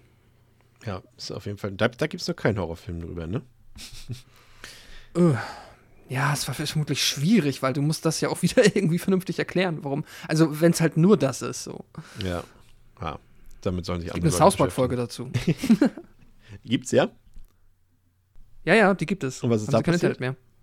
Äh, dann fahren sie alle, glaube ich, so Mad Max-Style in die Wüste und irgendwo entdecken sie den großen Master-Router und setzen ihn Ach zurück. ja, die. Ja klar, die ist super. Ja, stimmt. Ja. Mit, dem, mit dem Super-Router, ja. Uh, nice. Ja, ähm, in einem parallelen Handlungsstrang lernen wir dann den Jungstudenten Rüske kennen, der sich in seiner Wohnung zum ersten Mal im Internet anmelden will. Und da kommt dann eben auch diese ganze Thematik, die wir da eben besprochen haben, auch zum ersten Mal so richtig auf. Ähm, aber auch bei ihm im Internet scheint irgendwie etwas nicht normal zu sein, denn sein Rechner verbindet sich offenbar selbstständig mit äh, Webcams von irgendwelchen fremden Leuten die sich äh, seltsam in ihren Wohnungen bewegen. Und äh, letztlich fragt ihn sein Computer sogar, ob er mal einen echten Geist sehen will. Und das kommt ihm alles so merkwürdig vor. Und deswegen er ist, glaube ich, ein neuer Student dort auch. Und er geht dann ins äh, Computerkabinett. Ich habe gehört, Pascal, du kennst das Wort Computerkabinett nicht? Ich, ich habe es nicht gekannt. Ich dachte, das wäre irgendein äh, äh, lusterer Typo. ähm, äh, André, kennst du das? Ich habe es gegoogelt und dann habe ich es in irgendeinem Artikel gefunden, so dass das in den 80ern mal gang und gäbe war, das so Ey, zu nennen. Ganz im Ernst, ne? Das Wort klingt so, als ob du halt 1996 so eine Bundesbehörde für Internet aufmachst ja. in Deutschland. wir gründen jetzt das Computerkabinett. Also ich muss sagen, bei uns äh, auf dem Gymnasium haben wir das so genannt. Das war der Raum, wo der Informatikunterricht stattgefunden hat, wo all die Rechner standen, die dort in der Schule waren. Das war das Computerkabinett. Ich kenne das nicht anders. Ja, deswegen, deswegen haben wir es Computerraum genannt. Ich ja. finde das witzig, weil doch eigentlich in den äh, neuen Bundesländern, ihr doch eigentlich hatte doch immer die wörtlicheren Vokabeln eigentlich. Eigentlich schon. Die ja. Einkaufshalle und so und Trinkhalm. Naja. naja, was soll's. In diesem Computerkabinett trifft Ryosuke auf jeden Fall auf Harue und ähm, die ihm dann auch versucht, bei dem Problem, die er dort hat oder bei den Sachen, die er beobachtet hat, zu helfen. Ähm, und als sich Ryosuke dann wieder versucht, dort ins Internet anzumelden, wiederholt sich dort auch das Phänomen. Und aus Panik äh, kann er dann aber irgendwie nicht reagieren und kann auch Harues äh, Ratschläge nicht befolgen. Und er macht dann sofort auch den Rechner auf und sucht dann wieder den Kontakt zu seiner Kommilitonin auf, die sich dann den Rechner dann auch mal persönlich ansehen will. Und dann kommt da noch ein anderer Kommilitone dazu, der sich so ein bisschen auskennt mit diesem Phänomen und der das auch beobachtet hat. Und der stellt eine interessante Vermutung bzw. Erklärung auf, denn er glaubt, dass das Jenseits völlig überfüllt ist und die Verstorbenen mit dem Internet als Schnittstelle, ne, ja wieder Cairo, die Connection, äh, versuchen, dem Jenseits zu entfliehen. Denn dort ähm, würde es ja anders zu sich gehen, als sie es erwartet haben. Also der Tod sei viel schlimmer, als man bisher gedacht hat. Und deswegen herrscht dort auch die reinste und die unendliche Einsamkeit. Das ist ja auch so ein Thema, die Eternal Loneliness, äh, die sich äh, da so ein bisschen durch den Film durchzieht. Und auch gerade dieser Abschnitt hat ähm, André wieder sehr interessante Themen, die er mit sich bringt, aber auch wieder sehr interessante Szenen. Ich glaube, mit am beeindruckendsten und am verstörendsten fand ich diese Webcam-Einblicke dort in diese Studentenwohnheime und was das alles waren. Und äh, das war irgendwie so interessant, weil die Leute sich, die man beobachten konnte durch die Webcams, irgendwie verhalten haben, ja, schon wie Geister. Ne? Man musste sich da schon die Frage stellen, sind das jetzt echte Menschen oder sind das schon Geister? Weil irgendwie konnte man keinen Unterschied erkennen. Ähm, wie sie sich dort bewegt haben und wie sie sich dort in ihrer Einsamkeit vor den Rechnern verhalten haben. Ne? Kleine Randnotiz in der Einszene, das ist der eine, eine junge Mann, der dort genau in die Kamera guckt. Das ist tatsächlich dann auch äh, Kurosawa, also der Regisseur selbst, der hier einen Cameo-Auftritt hat. Aber das fand ich schon, muss ich sagen, richtig gruselig, diese, diese Aufnahmen. Ja, also erstmal generell die ganze Szene, in der Ryosuke versucht, äh, das Internet zu installieren, ist mega lustig. Also das ist eine der wenigen wirklich komödiantischen Szenen im Film, obwohl er immer wieder so kleine Untertöne drin hat, die so leicht humoristisch sind, aber die gehen doch meist unter der Schwere unter. Aber, aber den, sie, sie, entstehen so ein bisschen ja. dadurch, dass, dass äh, Ryosuke quasi ähm, so außenstehend ist. Ne? Also er hat mit dieser Technik nichts zu tun. Also es gefühlt haben alle um ihn herum schon mal das Internet benutzt und er eben noch nie. Und es ist ihm auch ja, egal. Ja, er sagt es ja sogar, glaube ich, einmal, ja, nee, hm. Haruhi fragt ihn, glaube ich, einmal, ja, warum benutzt du das? Ja, weil das alle benutzen so. Also er hat da eigentlich keinen Plan von und auch keine Idee von, ne? Ja, ja, absolut. Aber die, die ganze Szene, wo er eben das einrichten will, ist so witzig. Mhm. Wie er sich so durchklickt und dann erstmal so, was, AGB? Ja, ja, stimmt zu. das ist halt so richtig typisch irgendwie. Da kommen irgendwelche Fehlermeldungen, er ist komplett abgefuckt, so, wo ich mir denke, so, yes. Äh, also, das ist ja heute noch so, ne? Also, wenn irgendwas nicht funktioniert, du auf, bei Windows wieder tausend Fehlermeldungen kriegst, weiß nicht wieso.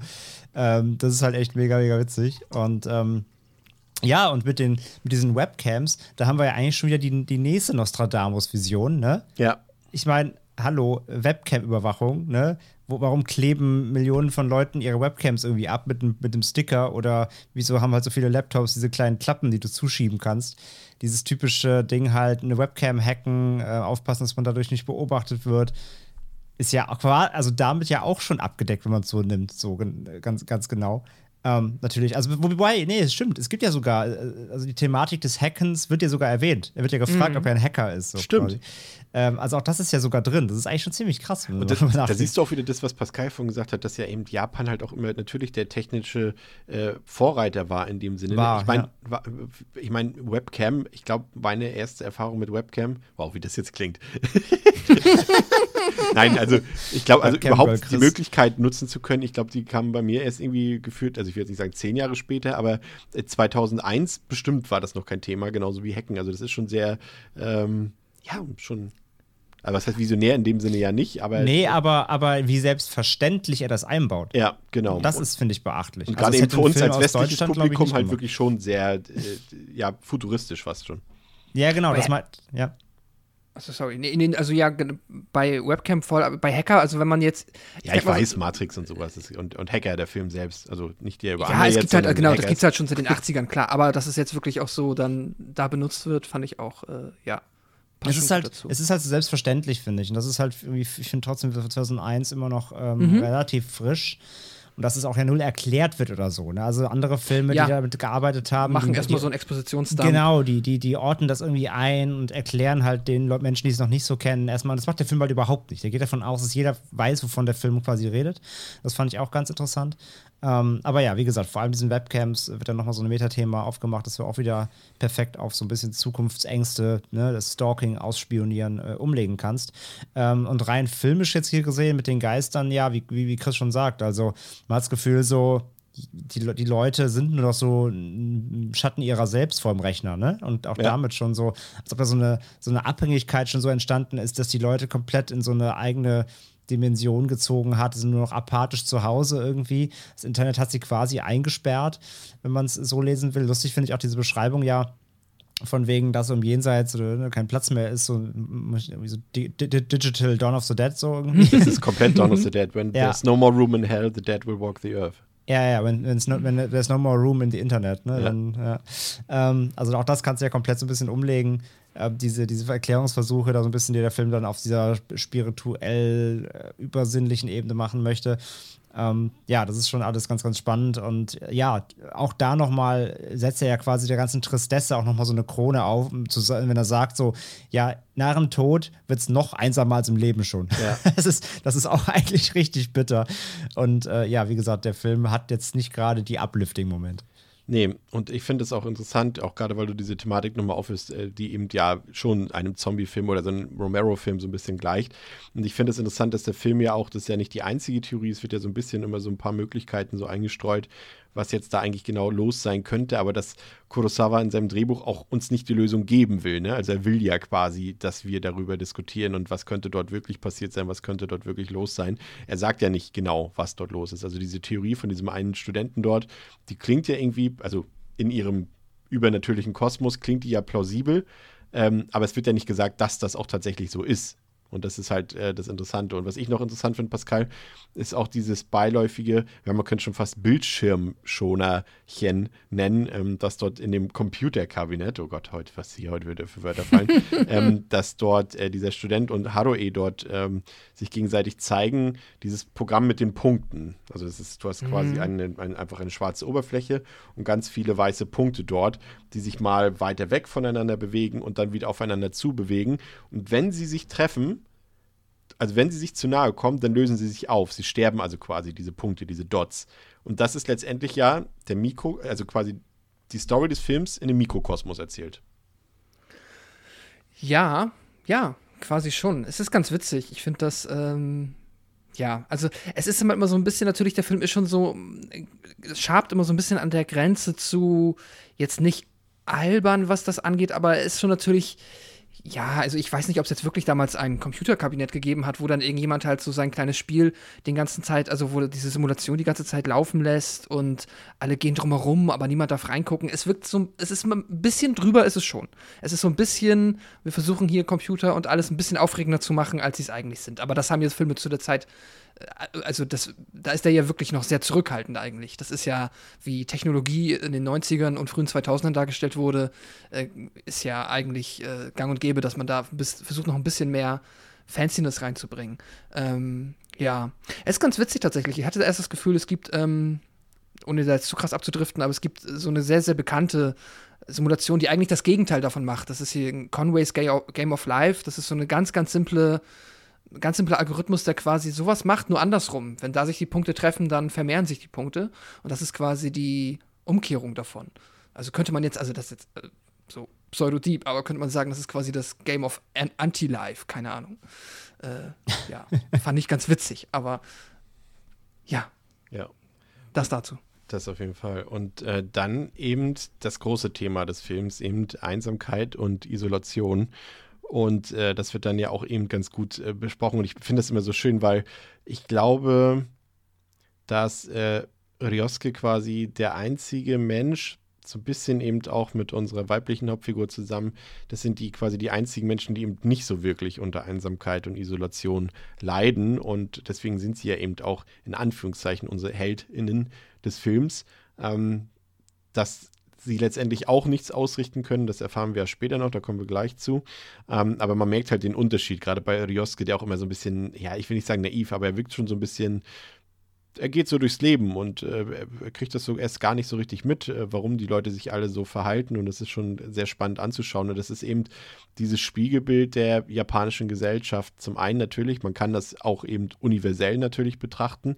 Aber ähm, gerade dieser Punkt, dieser Satz, der da äh, den André auch eben nochmal wiederholt hat, dass eben das, der Tod noch schlimmer ist als das Leben äh, beziehungsweise dass der Unterschied einfach nicht äh, groß ist. Und das finde ich faszinierend. Das ist, kann man ja in beide Richtungen betrachten, wenn man sagt, dass der Unterschied zwischen Leben und Tod in Tokio nicht besonders groß ist, André. Ne? Das heißt zum einen natürlich, ähm, dass äh, das Leben in Tokio für viele Leute eben ziemlich trist und traurig und einsam sein kann. Und äh, eben auch umgekehrt, ne? Also es ist, spricht jetzt für beides nicht gerade. Ja, ja, absolut, absolut. Das, das kann man halt so interpretieren und ist ja eigentlich auch wieder so eine sehr, ich sag ja, es ist eigentlich eine düstere Note, ähm, wenn es halt dann eine Antwort auch auf die, so, die ja, das soziale Miteinander dann im Land ist, ist es ja eigentlich noch, noch bitterer. Ähm, also, was heißt bitterer? Auch das, es ist ja quasi keine, wie der ganze Film keine Antwort, das hast du eben selber gesagt. Ähm, es ist aber eine Reflexion dessen eben, welche Problematiken äh, nicht nur eben dann mit der Technik und überhaupt auf der Welt, sondern eben auch spezifisch im eigenen Land irgendwie vorherrschen.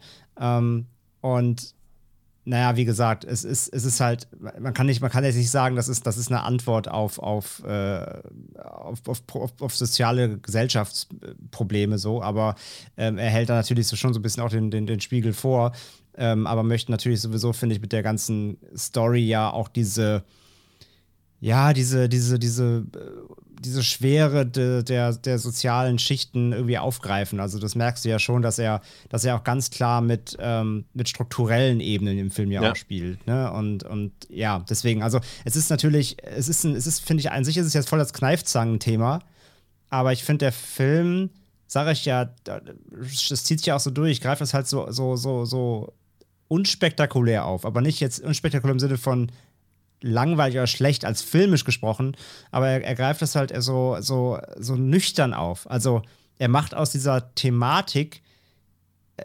keine, keine, keine reißerische Inszenierung. Und das, finde ich, macht der Film sehr gut. Ne? Also er, er nutzt diese, diese Metaphern auf, auf eben diese ähm, Einsamkeit, Suizid und so weiter. Er macht daraus kein Trara, sage ich jetzt mal auf ganz salopp, sondern er inszeniert es halt sehr, sehr kalt und, und, und ja, es ist eben existent. Genau. Und genau. seine, seine, seine, seine, die Dinge, die er aufzeigt, können das weder lösen noch verhindern. Und auch, äh, und er will auch damit nicht anklagen, er will nur aufzeigen. Ja. Und das macht er eben, finde ich, auf so eine na na natürliche, naturelle Weise, dass er da auch keinem auf die Füße tritt. Und das finde ich spannend, weil du halt natürlich, wenn du so ein Thema aufmachst und kannst dann und sagst dann irgendwie, ja, Leute, ne, okay, äh, das ist zwar alles irgendwie doof, aber vom Hausstößen bringt halt auch nichts so, damit kannst du auch ganz schnell natürlich anecken. Aber der Film schafft es halt, finde ich, in dem Punkt dann auch nicht irgendwie ein Edgelord-Film zu sein, sondern, wie gesagt, er zeigt es auf, aber er zeigt halt nicht mit dem Finger auf jemanden oder an, auf irgendeine bestimmte Gesellschaftsschicht oder, sondern er zeigt mhm. quasi auf, auf, auf uns alle und, und die Technik und überhaupt. Ähm, aber das finde ich, das macht er eigentlich tatsächlich ganz gut. Ja, und vor allem, er benötigt halt die Horrorebene dafür in dem Sinne eigentlich gar nicht. Und das finde ja, ich so stimmt. interessant, dass es dann, also es kippt ja dann auch komplett vom Film weg, diese Horrorebene. Äh, es bleibt natürlich immer diese, diese atmosphärische, es ist gruselig, es ist eine Anspannung da, aber so dieses Erschrecken und sowas alles, ist, darauf verzichtet der Film ja auch komplett und ähm, auch, auch berechtigt. Und ich finde es vor allem, weil du das auch sagst, dass er eben nicht urteilt. Und das finde ich auch interessant, weil er ja letztendlich, ich finde gerade durch die, durch die Figur von Rioske, ähm, erstmal auch die Frage der Definition von Einsamkeit stellt, Pascal. Ne? Also es ist ja erstmal per se, also das Wort ist ja negativ belastet, wenn man so will. Aber Einsamkeit heißt ja auch erstmal, dass man alleine ist für sich und dass man vielleicht eben kein Umfeld hat. Und ähm, Einsamkeit ist eben die, ja, die, die negative Bedeutung diese, diese, dieses Zustands, weil wenn man ihn nicht haben will, dann fühlt man sich einsam. Aber das Gegenteil davon ist, wär, wäre jetzt zum Beispiel Individualität. Und ich finde gerade Rioske ist da das perfekte Beispiel. Der hat ja scheinbar auch jetzt nicht besonders viele Leute um sich herum und keinen Freundeskreis und so weiter. Er ist auch allein. Aber für ihn ist es eher so ein Zeichen von Individualität und dass er quasi das, was er, also er kann sein Ich ausleben und er braucht dafür keine anderen Leute. Und diese Art von Alleine sein gibt es ja auch und die ist ja erstmal positiv belegt, ne? Also mhm. ich finde da erstmal prinzipiell zwei Arten. Ja, es ist vor die von allein sein, die da aufeinandertreffen, so ein bisschen. Ja, es ist vor allem auch die Selbstbestimmung, die da halt Genau, ganz wichtig ist, ne? Sobald das halt eine selbstbestimmte, ein selbstbestimmtes Alleine-Sein ist in der Hinsicht, und so würde ich jetzt, äh, schätze ich die Figur des Ryusuke da auch ein, dass das quasi er, wenn er es ist, dann, weil er es möchte, er ist aber sich quasi stets der Tatsache bewusst, dass er es selbst in der Hand hätte, diesen Zustand zu ändern, wenn er nur wollen würde, weil er ja offensichtlich so erstmal, wie er wirkt und wie er uns auch präsentiert wird, ein umgänglicher Mensch ist, der mit anderen Menschen theoretisch kann und jetzt ja auch gar nicht schüchtern ist, dann auch irgendwie, er selber studiert VWL, aber geht auch zu den Computer Ins Nerds, in Computerkabinett. Anführungszeichen, ins Computerkabinett und fragt die, fragt einfach so zufällig Leute und mit der Haure da, äh, Ha- Haure, nee, verdammt. Harue? Äh, sorry, Harue. Äh, mit der Harue ist er dann ja auch, ähm, ja, also wirkt er wie jemand, der Social Skills hat. So, in der Hinsicht ist es dann, ja, äh, eine andere Art von Alleine sein und nicht die negative Einsamkeit, die quasi, ne, du bist ungewollt alleine und das ist ja ein ganz großer Unterschied.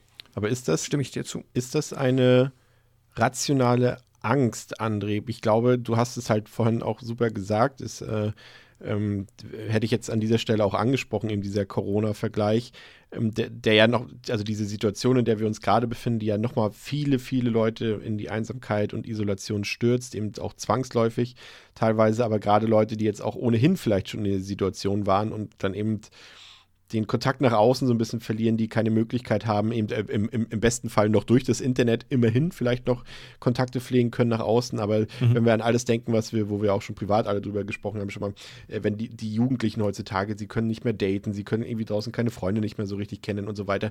Und es gerade dann die Angst vor der Einsamkeit somit, die ist so eine der Ration, also wir haben natürlich auch Angst vor Krankheiten und vor Krieg und so weiter, aber so rein auf emotionaler Ebene ist das doch eigentlich mit so die rationalste und erklärbarste Angst, die es gibt, ne? Also ich glaube, die können wir alle nachvollziehen. Ja, ja, absolut, natürlich. Also das kann ja jeder, ähm, denke ich mal. Also, wie du gerade sagst, also es gibt Personen, also gehöre ich auch dazu, ich kann auch sehr gut allein sein oder ich bin auch gerne mal allein und habe meine, einfach meinen Freiraum und so, das kennt ja auch jeder. Ähm, aber halt Einsamkeit ist ja noch mal was ganz anderes. Also es ist ja was anderes, wenn du, wenn du sagst, ich bin einsam, weil das heißt, du hast vielleicht überhaupt keinen Kontakt, du hast vielleicht keine Familie mehr oder wie vielleicht Kontakt abgebrochen, du hast irgendwie keine Freunde, du hast, ja, du hast einfach niemanden. Und vor allem, du ähm, hast der- niemanden, der sich quasi dem dein Befinden wichtig ist. Das ist, glaube ich, auch immer so ein entscheidender Punkt dabei. Du hast quasi keinen, der sich Gedanken um dich macht. Ja, ja, genau. Das meine ich ja. Also Ja. du hast halt, du hast halt keine Person in deinem näheren Umfeld. Du kannst trotzdem Leute kennen, aber das heißt ja nichts. Also das ist ja nicht das Gleiche. Ja. Ähm, genau, und, und, und Einsamkeit ist ja halt wirklich komplett einfach losgelöst sein. Du hast keine, keine, keine sozialen Umfelder mehr und eben, ja, wie du sagst, niemanden, der dem, dem was bedeutest irgendwie. Und, und Alleinsein ist ja einfach nur, äh, ich habe halt keinen Bock auf Leute, geh weg. ähm, und eher vielleicht auch so ein bisschen so eher so se se se Selbstwellness oder so. Ne? Das ist ja zwei völlig verschiedene Dinge. Und ähm, ja klar, und, und, und eben der ganze, der ganze Film und die Thematiken, die drehen sich ja wirklich um das, das eben die, die schlimmste Form der Einsamkeit ne? und der Isolation und der, der Abgeschiedenheit und ähm, dass du keinen, keinen, ja, keinen, keinen Griff, kein, kein, kein, keinen Strohhalm mehr hast im Leben, an den du dich irgendwie klammern kanntest. Ähm, sei es eine Person oder irgendwas, was dir wichtig ist. So, darum geht es ja im, im Film. Und das ist ja letztendlich, wenn man so will, für, nicht für alle, ne? Das ist natürlich, äh, Pascal hat es ja vorhin auch schon gesagt, es gibt ja diese Individualität, diese Selbstbestimmtheit. Aber ich würde mal sagen, ich glaube, und damit liege ich jetzt nicht komplett falsch, wenn ich aber sage, dass für die meisten ähm, Menschen auf diesem Planeten dieses Gemeinsame, die, die Art von entweder Liebe, von Freundschaft, auf jeden Fall dieses Teilen von menschlichen Emotionen, ähm, letztendlich ja das ist, was das Leben ausmacht und lebenswert ist, würde ich jetzt einfach mal die Theorie aufstellen. Ähm, und wenn das verschwindet, verschwindet irgendwie auch das Lebenswert aus dem Leben, würde ich mal sagen. Ich weiß nicht, Pascal, ist das jetzt eine, eine ist das jetzt ein Hot Take? Ich glaube nicht, ne? Nee, also auch, ich denke mal, das ist auch einfach vermutlich mit die Kernaussage des Films. Das ist halt äh, das, ja, das ist ja quasi das, was der Film einem zeigt, dass die Einsamkeit halt, äh, mit der dann die Figuren im Film konfrontiert werden und die können damit besser oder schlechter um, je nachdem, sag ich mal, wie viel, ja, wie dick die Haut einfach ist diesbezüglich. Und wenn es aber dann halt weg ist und wenn du damit in dem Sinne konfrontiert wirst, das ist ja so, verstehe ich diese ja, diese verbotenen Räume, in die sie dann äh, treten, Ja. dann ähm, ja, haut dich das halt um. Und das ist ja dann, da waren wir am Anfang schon, ähm, ja, Japan, tragischerweise das Land mit einer sehr, sehr vergleichsweise hohen Selbstmordrate, die ja, mit, und so viel weiß man ja auch, dass sich halt einfach auf der Grund ist, weshalb, also mindestens einer der Gründe, weshalb es so ist, halt die Isolation, von der Andrea auch gesprochen hat. Das ist für ein soziales Wesen natürlich einfach schlecht. Oder zumindest, also es gibt immer, ne, jeder Mensch ist anders, aber wenn man dann halt, wir, man, wenn man vom großen Ganzen dann ausgeht, dann ähm, ist es halt so. Und das ist aber auch cool, dass der Film dir halt aber auch zeigt, dass die Menschen unterschiedlich sind und unterschiedlich mit dieser, Konf also mit der Konfrontation zur Isolation umgehen können. So, das ist auch. Also der, es ist äh, krass, wie viel Schicht, also wie vielschichtig der Film tatsächlich ist, wenn man jetzt erstmal denkt, man guckt tatsächlich einfach einen J-Horror-Film. Ja. Der ist vielleicht wie Ringo. Es, es gibt ja auch dieses äh, Phänomen, ich weiß nicht, ob ihr davon schon mal gehört habt, ich habe da mal irgendwie so eine Reportage gesehen auf YouTube, dieses Hikikomori. Das sind diese, diese Menschen in Japan, die Mhm. sich quasi komplett ja von der Umwelt abkapseln und äh, die ja Mhm. wirklich dann nur quasi das komplette Umfeld ihres Lebens beschränkt sich eben auf ihr Zimmer und ähm, die sind dann eigentlich zu 99 Prozent der Zeit, wenn sie mal nicht kurz schlafen, irgendwie am Rechner oder am Fernseher. Und das meistens eben auch nachts und, und äh, verlassen halt quasi nie ihr Zimmer dort. Und das ist dann ihr ganzes Leben dort. Und das ist halt so interessant, weil das halt eben diese Komponenten auch zusammenbringt, die wir gesagt haben. Also ähm, das ist schon, ja, es ist schon, es beruht eben, also das macht diesen Film, glaube ich, auch, ähm, obwohl er eben diese Gewaltdarstellung nicht hat, äh, aber eben diese psychische Komponente hat, die das so, so, so drastisch macht, weil es eben real ist und sich auf reale Begebenheiten irgendwie darauf zurückgreift. Und das ist schon irgendwie ziemlich heftig. Und dann, wenn dann eben so eine Aussage kommt, ähm, der gesagt wird, dass die Geister, also in ihrer Welt, also im Jenseits, genauso einsam und traurig sind wie die Welt der Lebenden oder vielleicht sogar noch schlimmer. Dass der Tod also schlimmer ist als gedacht, das ist halt schon mal, das sagt, ne? Und das ist natürlich auch so eine, gerade so eine Aussage, es gibt ja viele, einige Religionen, ähm, wollen wir jetzt kein großes Fass aufmachen, aber es gibt ja einige Religionen, die ja in, im Tod eine Erlösung sehen, die ähm, das Paradies sehen oder die Wiedergeburt sehen oder die eben, dass du dort in den Himmel kommst und so weiter. ne? Es gibt da ja verschiedene religiöse Ansichten dort, ähm, über die wir jetzt natürlich an der Stelle auch nicht weiter urteilen wollen. Aber da ist das natürlich auch nochmal eine Aussage, ähm, die sitzt, sage ich mal, ne? Wenn da gesagt wird, okay, ja, the Afterlife, vergiss es. Wir Erinnert mich, irgendwie hier raus wieder. bisschen, erinnert mich irgendwie ein bisschen ans Ende von Mortius. Ja, ja, ja, das ist, So ja, ein bisschen- exakt. So ein bisschen exakt. von der, von der Grundidee her, was da, also, ne, was, was das mit einem macht, wenn du irgendwas erfährst, was Ja. du irgendwie immer für was anderes gehalten hast. Ja, das stimmt. Stimmt. Super Vergleich, ja. Perfekt, ja. Passt auch, weil ähm, Rioske sagt ja auch, ähm, sehnt sich ja auch nach der Unsterblichkeit quasi. Also ist ja auch nochmal ein Thema, das aufgemacht wird. Ja, Dass er sagt, ähm, er hat ja das mit Harur, das Gespräch, ähm, wo sie sagt halt, äh, wäre es nicht fürchterlich, unsterblich zu sein? Und er ist halt auch wieder so passend zu seiner, ähm, passend zu seiner Charakterzeichnung halt einfach so, nee, wieso? Ist doch, ähm, ist doch cool. Kann ich ja ewig leben. Also finde ich erstmal eine gute Sache. Das, äh, ja, finde ich passt, also unterstreicht das auch nochmal so ein bisschen, dass er da einfach einen anderen, anderen Ansatz hat, was dieses Thema angeht. Ja, und das Szenario in Tokio wird im Laufe des Films immer apokalyptischer und größer in dem Sinne. Und äh, Michi findet dann nach einem Anruf von äh, Jabe auch in seiner Wohnung, auch nur bei ihm eben ein Schatten an der Wand vor. Und überall in der Stadt äh, kleben die Bewohner dann ihre Türen mit diesen komischen roten Bändern ab und äh, verwandeln quasi damit ihre Räume in Forbidden Rooms. Und äh, Michis Kollegin äh, Junko betritt eine dieser Türen, aber Michi kann eben, weil sie eben äh, noch nicht so, wie sagt man, in ihrer Isolation und Einsamkeit und so weiter angekommen ist, weil sie nicht infiziert ist, äh, letztendlich äh, kümmert sie sich noch um ihre Mitmenschen und kommt deswegen noch rechtzeitig zu Hilfe und kann Schlimmeres verhindern. Und äh, sie nimmt, also Michi nimmt dann ihre Kollegin erstmal mit zu sich nach Hause. Doch ähm, das hilft letztendlich auch nicht viel weiter, denn ein paar Stunden später ist auch Junko nur noch ein schwarzer Fleck an der Wand in Michis Wohnung. Und ähm, die Stadt wird immer leerer und beängstigender. Und auch äh, Ryosuke findet nur noch leere Straßen und leere Gebäude vor. Und er, er, er versucht dann irgendwie noch äh, Haruhi zu erreichen und findet sie dann auch in ihrer Wohnung. Und auch Haruhi hat eben sehr viele schwermütige, schwermütige und depressive Gedanken und, und, und denkt ans Reich der Toten. Und ähm, Ryosuke schafft es dann irgendwie, sie noch mitzuschleppen und gemeinsam durchqueren die beiden dann das mittlerweile ja fast gänzlich verlassene Tokio. Und man muss und, und kann es auch so sagen, Tokio ist zu einer richtigen Geisterstadt geworden. Und irgendwann fahren sie mit der Bahn und die hält dann noch irgendwann an. Ähm, und dann verschwindet Harue plötzlich. Also die junge Frau verschwindet einfach ins Nichts.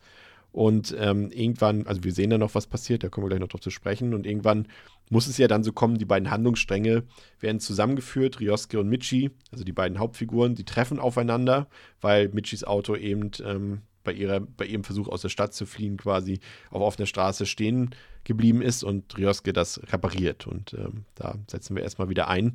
Ähm, Finde ich schon mal zum einen, äh, das ist vielleicht die Szene, die am ehesten dem gewöhnlichen Horrorgefühl entspricht, André. Die Szene, als äh, Junko quasi in den Forbidden Room tritt mhm. und letztendlich schon auf dem Weg in die andere Dimension ist. Also da wird ja auch festgestellt, das wird ja auch quasi mehr oder weniger so, äh, ja, nicht gesagt, aber angedeutet, dass dieser Forbidden Room letztendlich eine Falle ist zwischen den Dimensionen. Also wenn du dort reintrittst, dann wirst du rübergezogen sozusagen. Ja. Andererseits ist es die Möglichkeit, auch wieder rauszukommen. Ähm, das ist so, würde ich sagen, die Horrorszene im Film letztendlich, die am ehesten dem entspricht, was wir hier sonst besprechen. Ja, ja, total, total. Sowohl inszenatorisch als auch irgendwie, keine Ahnung. Ich finde sowieso dann, da, da gibt es dann so ein paar Settings irgendwie in diesen Kellern und so, in diesen Räumen. Da warte ich eigentlich nur darauf, dass irgendwie gleich so ähm, Pinhead-Ketten aus der Wand kommen oder so. Das ist alles, ähm, das ist, hat alles so auch so richtige typische Horror-Atmo. Ähm, auch wenn dann irgendwie da so ein Geist steht. Und das ist, das ist dann, das, da wird es da wird's für so einen kleinen Moment ein bisschen konventionell fast. Ähm, aber ich meine, gut, irg irgendwo muss dann auch der, der J-Horror noch so ein bisschen dann äh, drinstecken, damit man das auch so nennen darf. Von daher ist es eigentlich ganz okay. Ähm, aber ja, da wird es ein bisschen konventionell, bevor es dann äh, irgendwie ins Finale rein driftet. Und ja, klar, dass die beiden, dass die beiden äh, Stories dann quasi irgendwann zusammenführen müssen, darauf wartet man ja auch quasi im Grunde die ganze Zeit schon so ein bisschen. Denn der Film äh, ist ja nicht, also man hat ja nicht den Eindruck, dass das Ganze irgendwie episodisch erzählt, ja, man geht jetzt nicht irgendwie einen Charakter nach dem anderen durch und jeder erlebt seine eigene Geschichte, sondern äh, dass es irgendwie auf was hinsteuert, das, ähm, finde ich, macht der Film eigentlich die ganze Zeit schon äh, klar und ähm, ja, mündet dann eben dann auch da, wo man es vielleicht ein bisschen vermutet. Und ähm, ja, ich fand es interessant, um es mal ein bisschen thematisch aufzulockern. Es gibt ja diese Szene dort noch in dieser Pachinko-Halle oder in dieser Spielhalle dort. Ähm, ja. Und es äh, hat mich sehr gefreut, dass dort äh, Chun-Li und äh, Rio so. gegeneinander kämpfen auf ja, Street Fighter.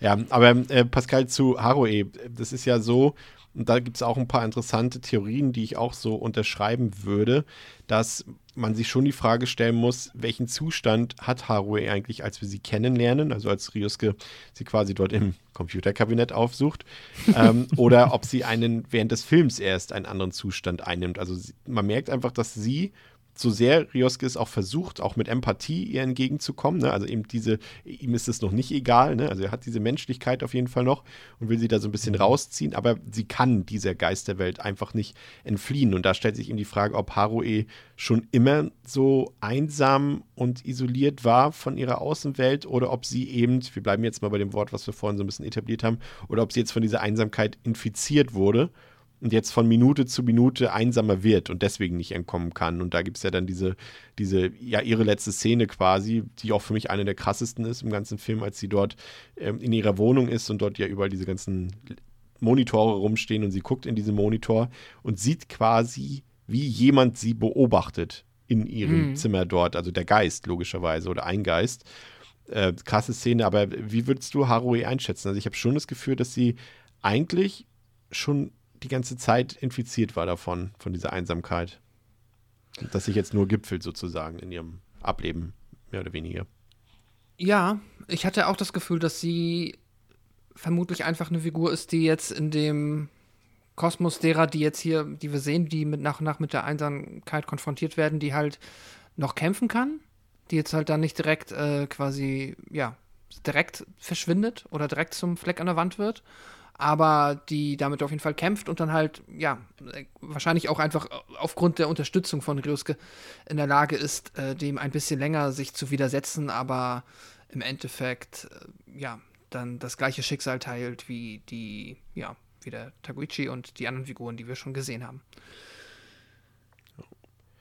André, Du, du wolltest vorhin schon ein bisschen drüber reden, jetzt können wir das gerne an dieser Stelle tun. Natürlich die, die audiovisuelle Gestaltung des Films, die natürlich glaube ich, da sind wir uns vermutlich einig, eine der großen Stärken dieses Films ist, ähm, da mhm. haben wir zum einen Ähm, natürlich vor allem die Tonspur, ähm, die ich echt sehr hervorragend finde. Wir hatten vorhin schon den Vergleich, so dass es Richtung äh, Silent Hill ging, Richtung äh, Akira Yamaoka, der ja auch immer, der, ja quasi die Spielreihe so geprägt hat mit seinem, mit seinem Sounddesign, mit, dem, mit seinem Musikdesign.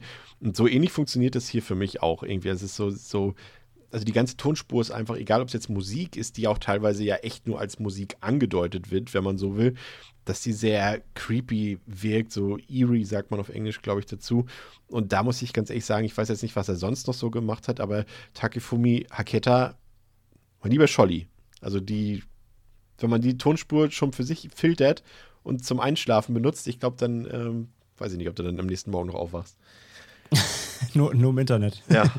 ähm, nee, also war ich auch begeistert, muss auch erstmal gucken. So. Also er hat nur ein paar Animes gemacht und irgendwie so ein paar andere kleinere Filme, nichts, nichts Bemerkenswertes. Ich dachte mir schon so, hm, warte mal, wenn es eh schon so ein bisschen so klingt, mal geguckt, was er außerhalb von Filmen gemacht hat. Und äh, ja, er, hat, er, hat, er war im Videospielsektor tätig, nämlich für Tecmo Worlds äh, Super Soccer 92. Also wow, ja, stimmt. Da habe ich ihn auch direkt mit assoziiert. Da habe ich ihn direkt genau. erkannt. Äh, und für Burning Soldier 94, nein. Also auch da kein Silent Hill oder irgendwas anderes Horrormäßiges. Aber ja, sollte er vielleicht mal probieren. Ähm, richtig gut. Äh, ja, du sagst das so, so, so im Englischen würde man sagen, so unsettling. Ne? Also es ist Ja. richtig beunruhigend. Es ist, es ist, ähm, es drückt halt die, die Stimmung immer weiter tiefer so runter. Es hat ja so ASMR-Momente, ne? Ja, Weil die sind auch das- in Silent Hill drin. Ja, tatsächlich, dieses, äh, gerade der Anfang, da gibt es so ein, da, da, der Film steigt schon ein mit so, einer, so einem, so einem Buzzing-Sound, der sich so, das, das, das könnte, wie du sagst, so eine, so eine, dieser Radio-Sound aus Silent Hill sein oder so. Also mit so einem, äh, es ist halt keine Musik, es sind einfach Geräusche, die dich halt so einstimmen, die dich, ja, so ein, so, ein- so, ein, düsteres ASMR, was du halt aber nicht gerne hörst. Also ich, ha- hasse die- es gab auch diese eine ich hasse ich, mit dem ASMR, ist auch Flüstern, ne? sowieso, aber bitte? Es gab auch diese eine Stelle mit dem Flüstern, glaube ich. Ja, ja, genau. Ja, ja. Also ich hasse ASMR eh, für mich seht es ASMR Horror, aber äh, so wie es bei ihm klingt, äh, wäre es halt wirklich die Dark Version. Ähm, nee, finde ich super. Also das, äh, das, das unterstützt wirklich halt, also audiovisuell, das greift wirklich super ineinander, die düsteren, sehr äh, eingegrauten, tristen Bilder, dazu halt die Komposition, diese Sounds, dieses Sounddesign, ähm, die, die ja, diese tragende, tragende Schwere da drin. Also es ist wirklich, das ist wirklich super. Also besser hätte man äh, das ganze Thema, die, die, die ganze Thematik wirklich nicht ähm, auch inszenieren können in der, in der Bildtonschere. Ja. Das ist wirklich äh, ganz hervorragend. Also da muss man sagen, das ist ein atmosphärisch, ist das schon wirklich ein Brett. Und ich, ich weiß nicht, wie du, aber ich habe eine Vermutung, weil ich die Fotos, eure Urlaubsfotos kenne, aber ich weiß nicht genau, wie ihr Tokio kennengelernt habt, aber ich glaube, so leb- und farblos habe ich äh, Tokio noch nie gesehen und auch so uninteressant, ne, wie es dargestellt wird. Also man sieht ja sonst immer diese ganzen irgendwie belebten Straßen, Shibuya und weiß ich was, äh, kennt ihr euch besser Ja. aus, aber, aber das hat ja nichts mit dem Tokio zu tun, was man irgendwie aus Anime kennt, was man aus, aus irgendwie bunten Filmen kennt und so weiter. Ähm, das ist ja wirklich so monochrom, so Sepia-Farben am Ende ja auch, als sie dort durch die ja komplett tote Geisterstadt fahren. Ähm, das ist schon, muss ich sagen, also ich sag mal so, ja, der Film hat von vornherein ja schon diese, diese Atmosphäre, aber dass er nachher so in dieses apokalyptische Thema reingeht, das war ja ohnehin irgendwie nicht äh, zu erwarten, glaube ich, für keinen von uns, wenn man den Film irgendwie zum ersten Mal sieht.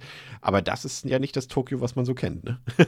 Nee, nee, im Gegenteil. Also wenn du da irgendwie an, an Akihabara denkst oder Ja. so, ne, diese typischen, dieser typische, also Akihabara ist halt dieser Anime-Stadtteil, sag ich jetzt mal ganz, ganz plump, ne, wo irgendwie in jede, an Geschäft an Geschäft aneinandergereiht ist, wo du halt irgendwie Fig- Anime-Figuren bekommst und alles leuchtet und flackert und das ist ja dieses typische Bild, was man so von, von Japan irgendwie kennt, ne, alles knallbunt, leuchtet, äh, Werbetafeln, so, das hast du da halt und es ist laut und, und fröhlich und alles ist, ähm, ja, wird beschallt das ist halt genau das Gegenteil, was du in dem Film siehst. Aber das, das ist wirklich das Krasse daran. Denn allein in den, ja, knapp, knapp drei, dreieinhalb Wochen, als wir, als wir da waren, ich habe ja vorhin schon beschrieben, wie es aber dann gleichzeitig so an so U-Bahn-Stationen wirkt. Weißt du, wenn, wenn, wenn, Leu wenn, du, wenn du um dich rum Leute stehen hast, die, du merkst, die kommen gerade von der Arbeit, die würden am liebsten einfach umfallen. Und dann gleichzeitig aber hast du diese super kaputten Menschen da rumschlurfen irgendwie, die, die ja wirklich fast wie so Zombies da rumrennen, weil die einfach super überarbeitet sind und sowas. Nicht jeder halt, aber viele. Und gleichzeitig, dann, dann siehst du das, wie diese, diese Leute da völlig müde sind und jetzt einfach nur ins Bett wollen. Und im Hintergrund hörst du aber irgendwie ständig irgendwelche Lautsprecher, irgendwelche Anime-Sounds ballern und ähm, alles ist super fröhlich und die, die, das ganze Umfeld, das ganze, die, die Stadt selbst pulsiert dir so entgegen. Hallo, alles ist geil, dein Leben, Spaß, Spaß, Spaß, äh, Geld ausgeben, mega, super, yay.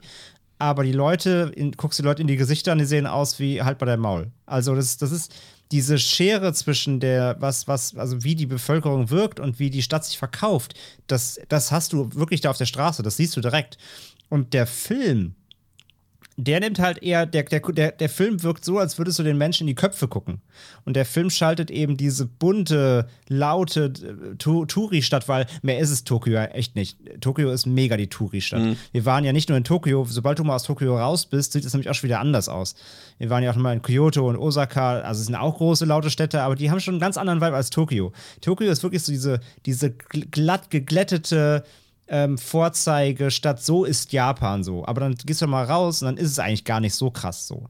Ähm, und deswegen, wenn du gerade wenn in Tokio, wo, wo die ganze Stadt dir sagen will, äh, ins Gesicht springt und sagt Freude, Friede, Freude, Eierkuchen, aber du guckst dir die Leute an, dann hast du schon eine riesen Diskrepanz dazwischen. Und Puls zeigt halt eher die Leute, wie sie wirklich sind, was in ihnen vorgeht. Und, und also wie, wie, wie, sag ich mal, ihr, ihr Charakter auf die Stadt, auf die Stadt projiziert. Das ist eher Puls. Auch wieder Silent Hill, ne? Äh, wenn du es so nimmst, ja. Wenn du es so nimmst, genau. Ähm, es ist eher das psychologische Japan als das, äh, sag ich mal, das, das, das Werbeschild Japan.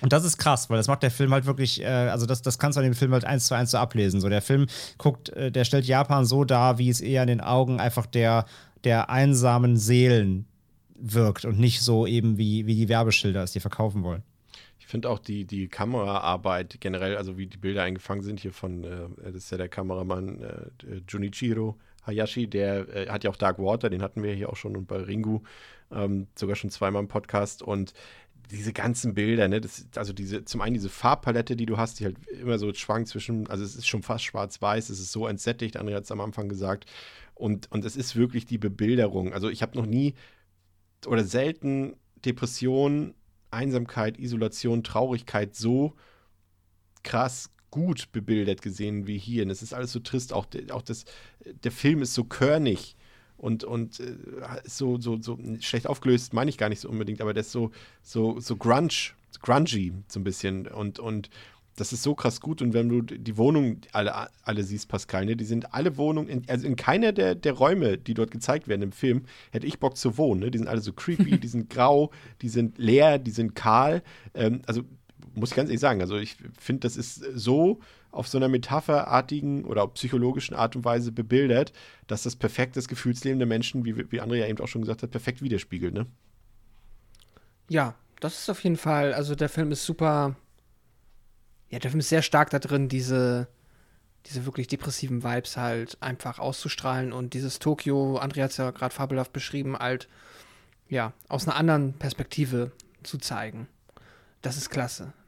Es ist halt schon, also er hat dann jetzt nicht, ich musste tatsächlich, also gerade wenn wir in diesem dystopischen, leergefickten Tokio unterwegs sind, da ist jetzt zum Beispiel halt ein 28 Days Later hatte halt von London irgendwie die krasseren London-Bilder. So. Also jetzt, hier hast du jetzt nicht irgendwie ein Shibuya Crossing oder so, das halt dann ohne ja. Menschen da ist. Das wäre das wäre natürlich noch mal krass, aber das, wie willst du das hinbekommen, ne? So, das wissen wir ja auch, haben wir besprochen, war ja auch bei 28 Days nicht äh, so trivial und so ein, ist halt ein anderer Film dann. Aber er bekommt es trotzdem gut hin mit. Also mit, aus dem, was er da offensichtlich dann zu Mitteln zur Verfügung stand, schafft er es sehr gut, einem, ähm, ja, dieses komplett, komplett äh, von Freude und Glückseligkeit befreite Tokio zu präsentieren. Ja. ja. genau. Alles, alle Vokabeln, die ihm da in den Sinn kommen. Ja. Hoffnungslosigkeit, äh, ja, Traurigkeit.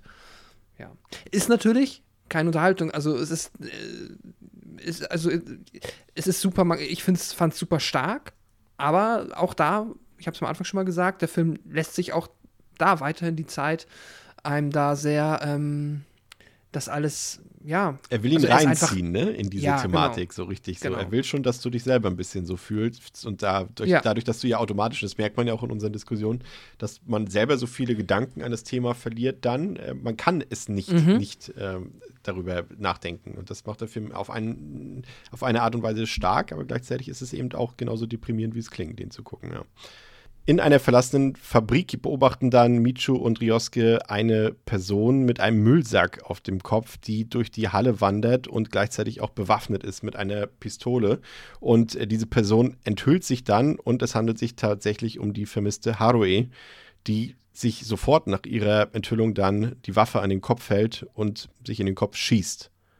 Und das ist schon eine ziemlich deftige Szene, auf die wir gleich noch eingehen werden, auf jeden Fall. Ähm, für Micho und Ryosuke, die jetzt eben auch keine große Zeit haben, darüber nachzudenken, ähm, besteht eher ein anderer Druck. Sie haben kein Benzin mehr, um irgendwie aus der Stadt rauszukommen und deshalb sucht Ryosuke dann nach Nachschub und äh, trifft dabei auch auf einen Geist, der ihm dann eben diese schreckliche Mitteilung macht, dass der Tod letztendlich nichts anderes als die unendliche Einsamkeit, also diese Eternal Loneliness ist.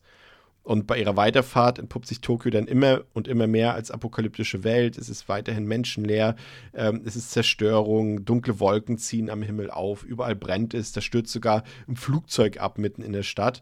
Und mit Mühe und Not äh, und einem Rettungsboot schaffen es Ryosuke und Michu dann irgendwie aufs Meer und finden dort äh, Zuflucht auf einem Schiff, äh, das noch von einem Kapitän dort gesteuert wird.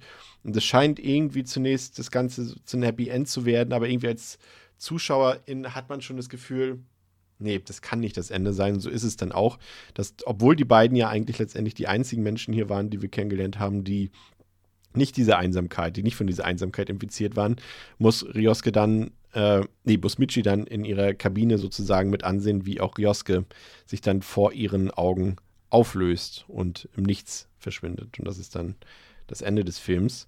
Und ja, vor allem finde ich es interessant, André, dass hier wir haben mit einem sehr intimen Film, mit einem kleinen Film letztendlich angefangen. Und ich hatte es ja zwischendurch schon mal erwähnt, ich glaube, niemand, der den Film oder die den Film zum ersten Mal sieht, hat eine Ahnung davon, in welcher, ja, in, in, wie, das, wie der Film endet, in dieser universellen, Apo, ja, in diese, ja, universellen Apokalypse, äh, die sich da irgendwie gefühlt, also dass das auf einmal so existiert existenzielle Themen aufwirft, ne? also die quasi im Existenzialismus sozusagen sich auflöst, äh, dass das so noch so eine große Kragenweite annimmt. Ne? Also war zumindest, als ich den Film damals zum ersten Mal gesehen habe, nicht zu erwarten. Und ich hatte es auch schon fast wieder vergessen, als ich den Film jetzt nochmal gesehen habe. Mm, absolut. Also, dass am Ende irgendwie alles explodiert und die Welt untergeht, das ist am Anfang nicht ganz ersichtlich. Äh, auch wenn wir natürlich alle wissen, dass, es, dass das Internet zum Ende der Welt führen wird. Wahrscheinlich. Äh, von daher auch, auch da wieder sehr passend, äh, Herr Nostradamus. Ähm, ja, nee, es, es, es ist super ungewohnt. Ich, hab, ich, ich, war, also ich wusste schon noch irgendwie, wie es grob endet, aber äh, war auch da wieder irgendwie geflasht, wie groß das Ganze am Ende eigentlich wird.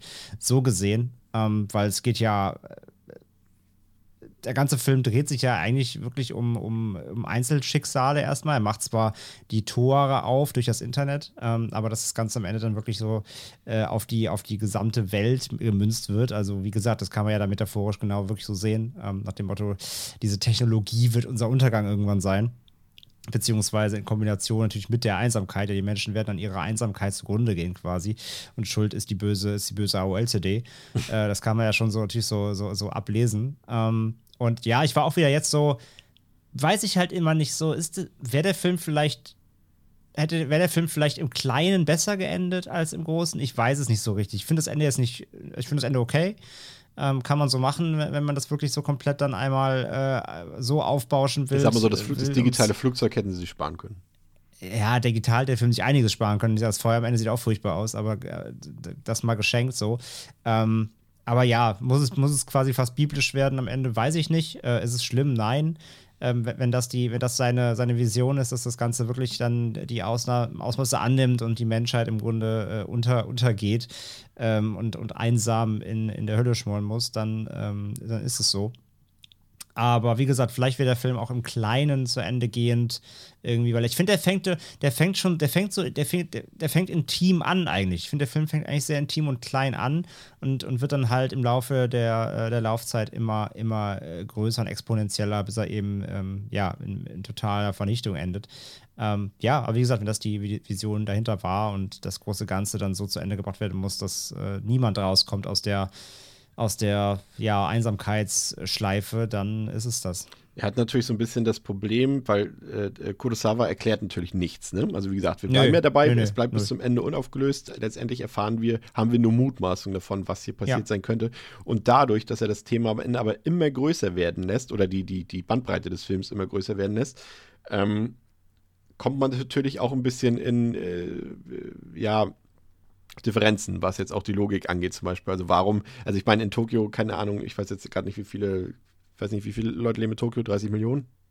Im- Das prüft jemand von euch bestimmt gerade. Ja, es ist, es ist, äh, ich, die Stadt und die Metropolregion ist halt, äh, glaube ich, ein gigantischer Unterschied. Ja, aber, aber es es ist die größte Metropolregion der Welt. Genau. Und, 9,6 Millionen.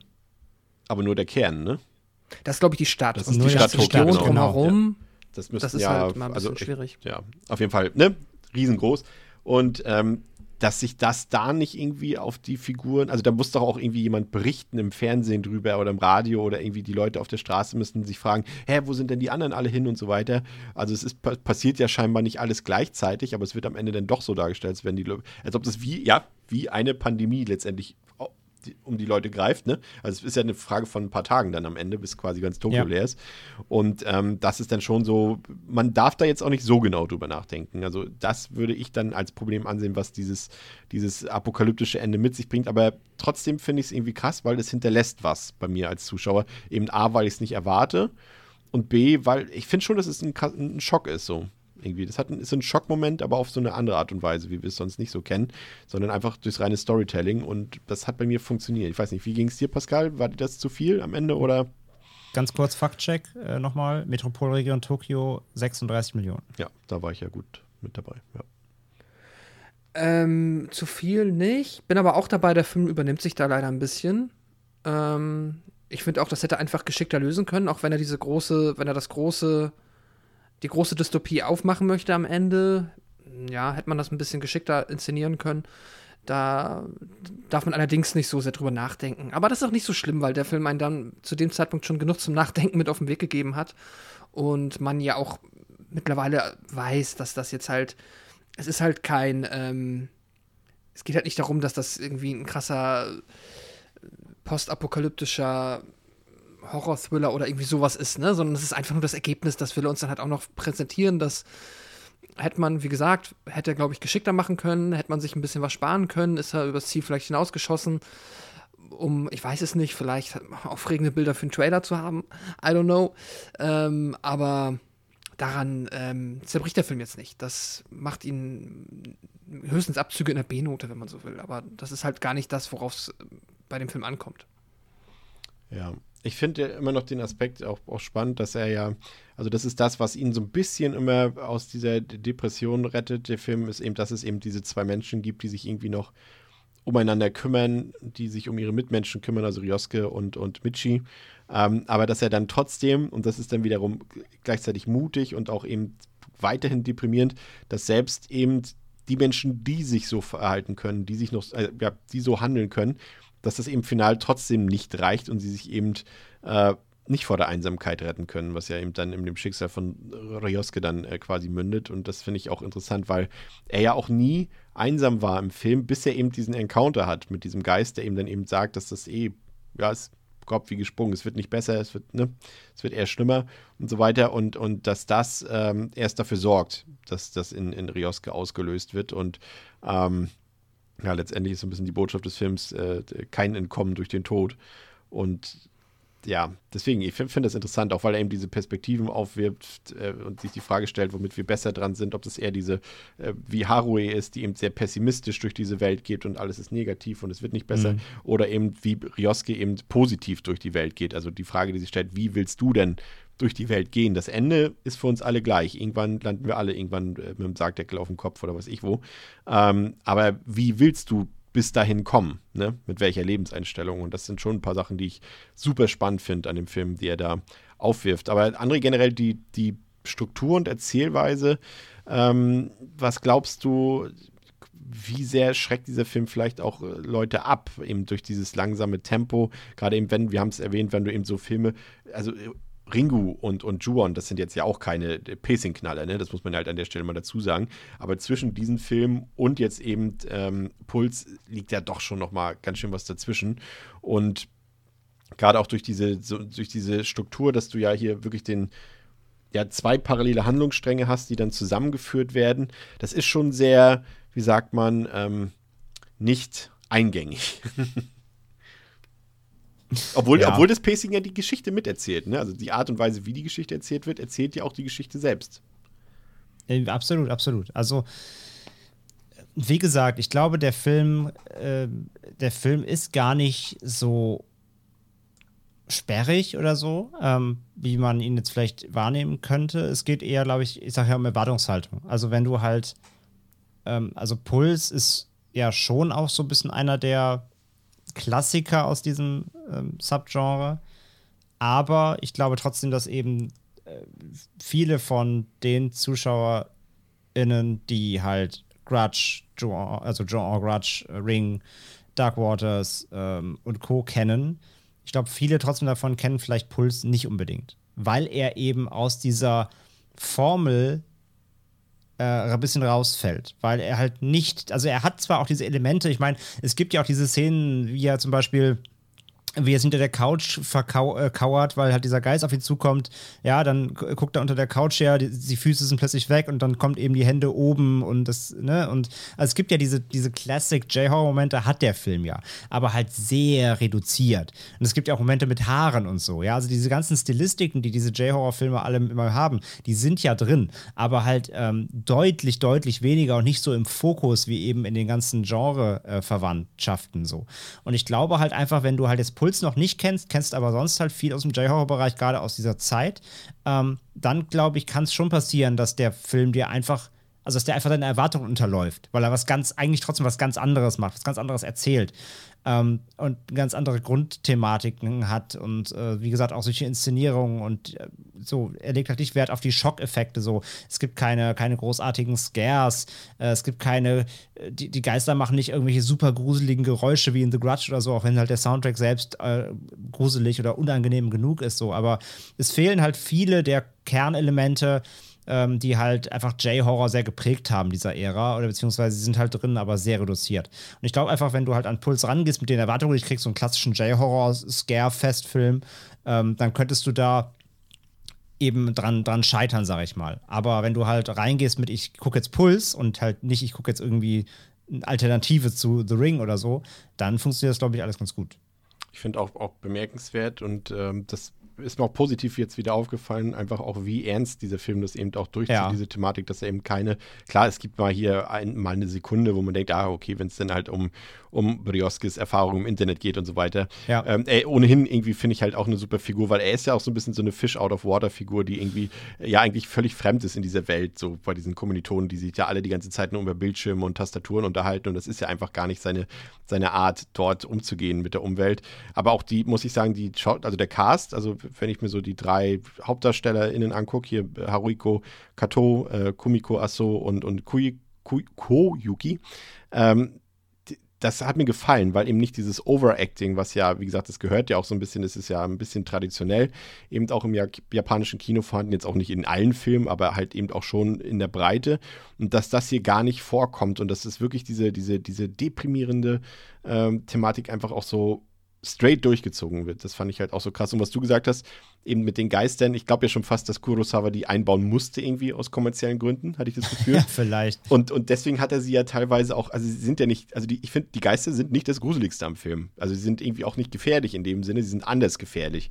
Also Ja. ihre, ihre Anwesenheit unterstützt eher nur die Traurigkeit in der Atmosphäre. Das ist das, was die Geister machen. Aber die, Genau, genau. Er nimmt, er nimmt ja eher ihr, ihr Dasein, um dann eben diese, diese Afterlife-Story zu erzählen. Aber sie haben ja jetzt nicht den Faktor, dass sie halt da rumrennen und Leute Genau. erschrecken oder umbringen oder du hast. Ja eher Mitleid mit den Geistern noch. Weil du ja, Ja, genau. weißt, wa was mit, warum sie jetzt wieder zurückgekommen sind, ne? weil es eben da noch schlimmer ist. Und, Und äh, bei, das bei, ist und bei Grudge, und bei Grudge ist natürlich Kayako auch was Schlimmes passiert, aber trotzdem habe ich wieder, wieder kein Mitleid, weil die ist halt gruselig. Ja. ja. Ja. Und äh, ja, und das ist halt auch gut. Ich, ich bleib dabei. Äh, Ich weiß nicht, wie du es siehst, Pascal, aber ich finde es halt gut, dass der Film wirklich nicht alles aufklärt. Also letztendlich ja gar nichts aufklärt. Ne? Wir müssen das so hinnehmen und für uns interpretieren. Äh, wir, wir sind quasi dazu gezwungen, uns mit den Themen zu befassen, die der Film bespricht und darüber nachzudenken. Aber die eigentlichen Fragen im Film, die beantwortet uns, werden uns nicht beantwortet, was es mit den Forbidden Rooms auf sich hat, wohin die Leute verschwinden, was das eigentlich mit dem Internet zu tun hat und so weiter. Das ist schon, ähm, das könnte vielleicht ein bisschen sperrig sein, um, um mal das aufzugreifen, was André gesagt hat. Das, das Ja. mag ja nicht jeder Filme, die. Also ich kenne einige Leute, die es hassen, wenn Fragen unbeantwortet bleiben im Film. Ja, klar. Das stimmt. Das würde mich äh, und stört mich teilweise auch hier und da bei anderen Filmen schon. Ich finde aber, das kommt immer ganz stark darauf an, wie ein Film dann an mich herantritt. Und wenn ich das Gefühl habe, dass der Film sowieso, wie es jetzt halt zum Beispiel bei Puls der Fall ist, durchaus philosophische Fässer aufmacht und dich da zum Nachdenken anregt und auch den Grusel darüber generiert, halt, wie wir jetzt festgestellt haben, nicht über die klassischen J-Horror oder Horror-Tropes, sondern halt über, über das Unangenehme in dem, was halt eigentlich wir auf menschlicher Ebene sehen. Also dann ist es halt irgendwie schon fast so, der Film ist halt so deep, dass er sich das kaputt machen würde, wenn er am Ende sagt, äh, und so funktioniert jetzt übrigens dieses komplette Ja. Geister-Universum und da waren 100 Geister zu viel, deswegen sind die in diesen Server gesprungen und hüpfen jetzt hier bei Ryusuke rum und deshalb sind der, weißt du, das interessiert einen Da wären wir, auch nicht. nachher wie bei Stay Alive oder sowas. Ja, ja. Ja, genau. Das Genau. wäre zu viel Das- Exposition dann, die vielleicht Ja, den halt Film auch Quatsch. kaputt machen dann, ja. Dann müsste am Ende Genau. nämlich irgendjemand mit Controllern gegen die Geister kämpfen im Internet oder sowas. Ja, genau, darum geht Also das, da wird sich der Film halt das alles wieder nehmen an Tiefgründigkeit, was er halt vorher aufgebaut hat. Und das kann man jetzt natürlich wiederum mögen oder nicht mögen, ob man überhaupt Bock drauf hat, äh, sich da auf solche Fragen einzulassen in so einem, ja, irgendwo, ja, am Ende doch noch irgendwie ein Horrorfilm. Ja, das ist halt ein anderes Thema, aber er zieht es dann zumindest konsequent durch und dazu gehört dann, finde ich schon, dass er am Ende nicht irgendwie jetzt dann noch den großen äh, Reveal macht, wie Ja. denn das jetzt alles, was hier passiert ist, passieren konnte. Ich finde auch, dass, äh, äh, um das langsam Richtung Ende zu führen, ähm, auch krass, welchen, also die, wie dieser Film, glaube ich, auch ähm, ein Genre beeinflusst hat und inspiriert hat und selber auch inspiriert wurde. Also ich muss auch sagen, ich weiß nicht, ich glaube, André, du, du kennst Videodrome, ne? Von Kronberg? Ja, Ja, ich finde, dass der, glaube ich, bestimmt eine ziemlich große Rolle gespielt hat in der Vorbereitung äh, auf, auf sein Drehbuch hier von Kurosawa. Also ich glaube schon, dass er den da vielleicht eins, eine oder andere Mal geguckt hat. Und natürlich hat, hat Ringo natürlich auch seinen Einfluss gehabt, also allein durch die Geister und durch diese Thematik der modernen Technik, die irgendwie zum Tod führt. Ähm, aber der Unterschied ist eben das, was wir hier auch klar herauskristallisiert haben, dass eben der Zweck ein anderer ist. Also Ringo soll halt Leute erschrecken. Und das will äh, Kurosawa mit Puls nicht erreichen. Das ist nicht sein, sein Grund. Und Puls selbst dürfte dann eben wiederum, wenn man es mal so auf aktuelle Filme bezieht, sowas wie, wie Unfriended, Searching, Host vor allem auch, also diesen Desktop-Horror, der ja auch ähm, sehr angesagt ist derzeit, ähm, der ist, glaube ich, äh, komplett inspiriert von, von Puls, würde ich mal sagen. Und ich finde ja auch fast ein bisschen The Sadness, ne, André? Also Traurigkeit, aber anders. Also nicht in Form von Horniness und, und, und äh, äh, Violence, sondern eher eben wirklich Ja. Sadness im wahrsten Sinne des Wortes, die hier um sich greift. Ne? ja, ja, ja. Hier wird die Sadness halt nicht mit der Axt verteilt, sondern Ja. mit dem Modem, aber sonst, ja. Ja. ja, kommen wir äh, zu den Fazits. Also ich persönlich finde, ähm, dass Kolossaus Puls irgendwie gar kein, also kein wirklich gewöhnlicher J-Horrorfilm ist. Also er verlässt sich eben nicht auf diesen reinen Geisterspuk der ebenfalls gelungenen Marke Ringu, die wir eben, äh, die ja den J-Horror wieder in die Moderne geführt hat. Ähm, ich, letztendlich ist für Kurosawa der offensichtliche Horror nur so eine Art Deckmantel für den eigentlichen Horror, der sich eben hier in Einsamkeit und Isolation äh, verbirgt. Und äh, zugegebenermaßen ist es vielleicht etwas plakativ prophezeit, ähm, wenn er dann eben diese andererseits aber auch wieder gar nicht so weit hergeholte dystopische Welt der digitalen Medien zeigt, das Internet als Portal zwischen den Dimensionen der Lebenden und der Toten. Und äh, deshalb ist irgendwie letztendlich auch so ein ziemlich schonungsloses Porträt entstanden, würde ich sagen, über die universelle, aber letztendlich hier im Detail ja japanische Gesellschaft, sondern irgendwie auch ein Film, der es schafft, wie kaum ein anderer, und das betone ich hier nochmal, weil das für mich die größte Stärke des Films ist, der es schafft, wie kaum ein anderer Depression, Traurigkeit, Angst vor dem Tod auch und die angesprochene Einsamkeit zu bebildern.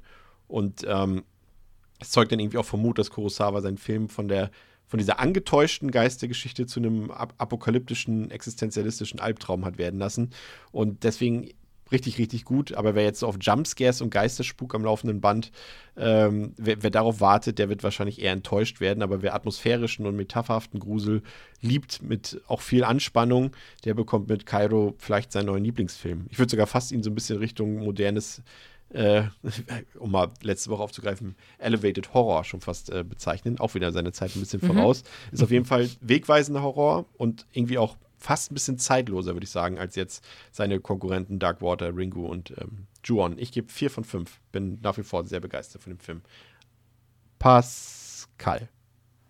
Pandre.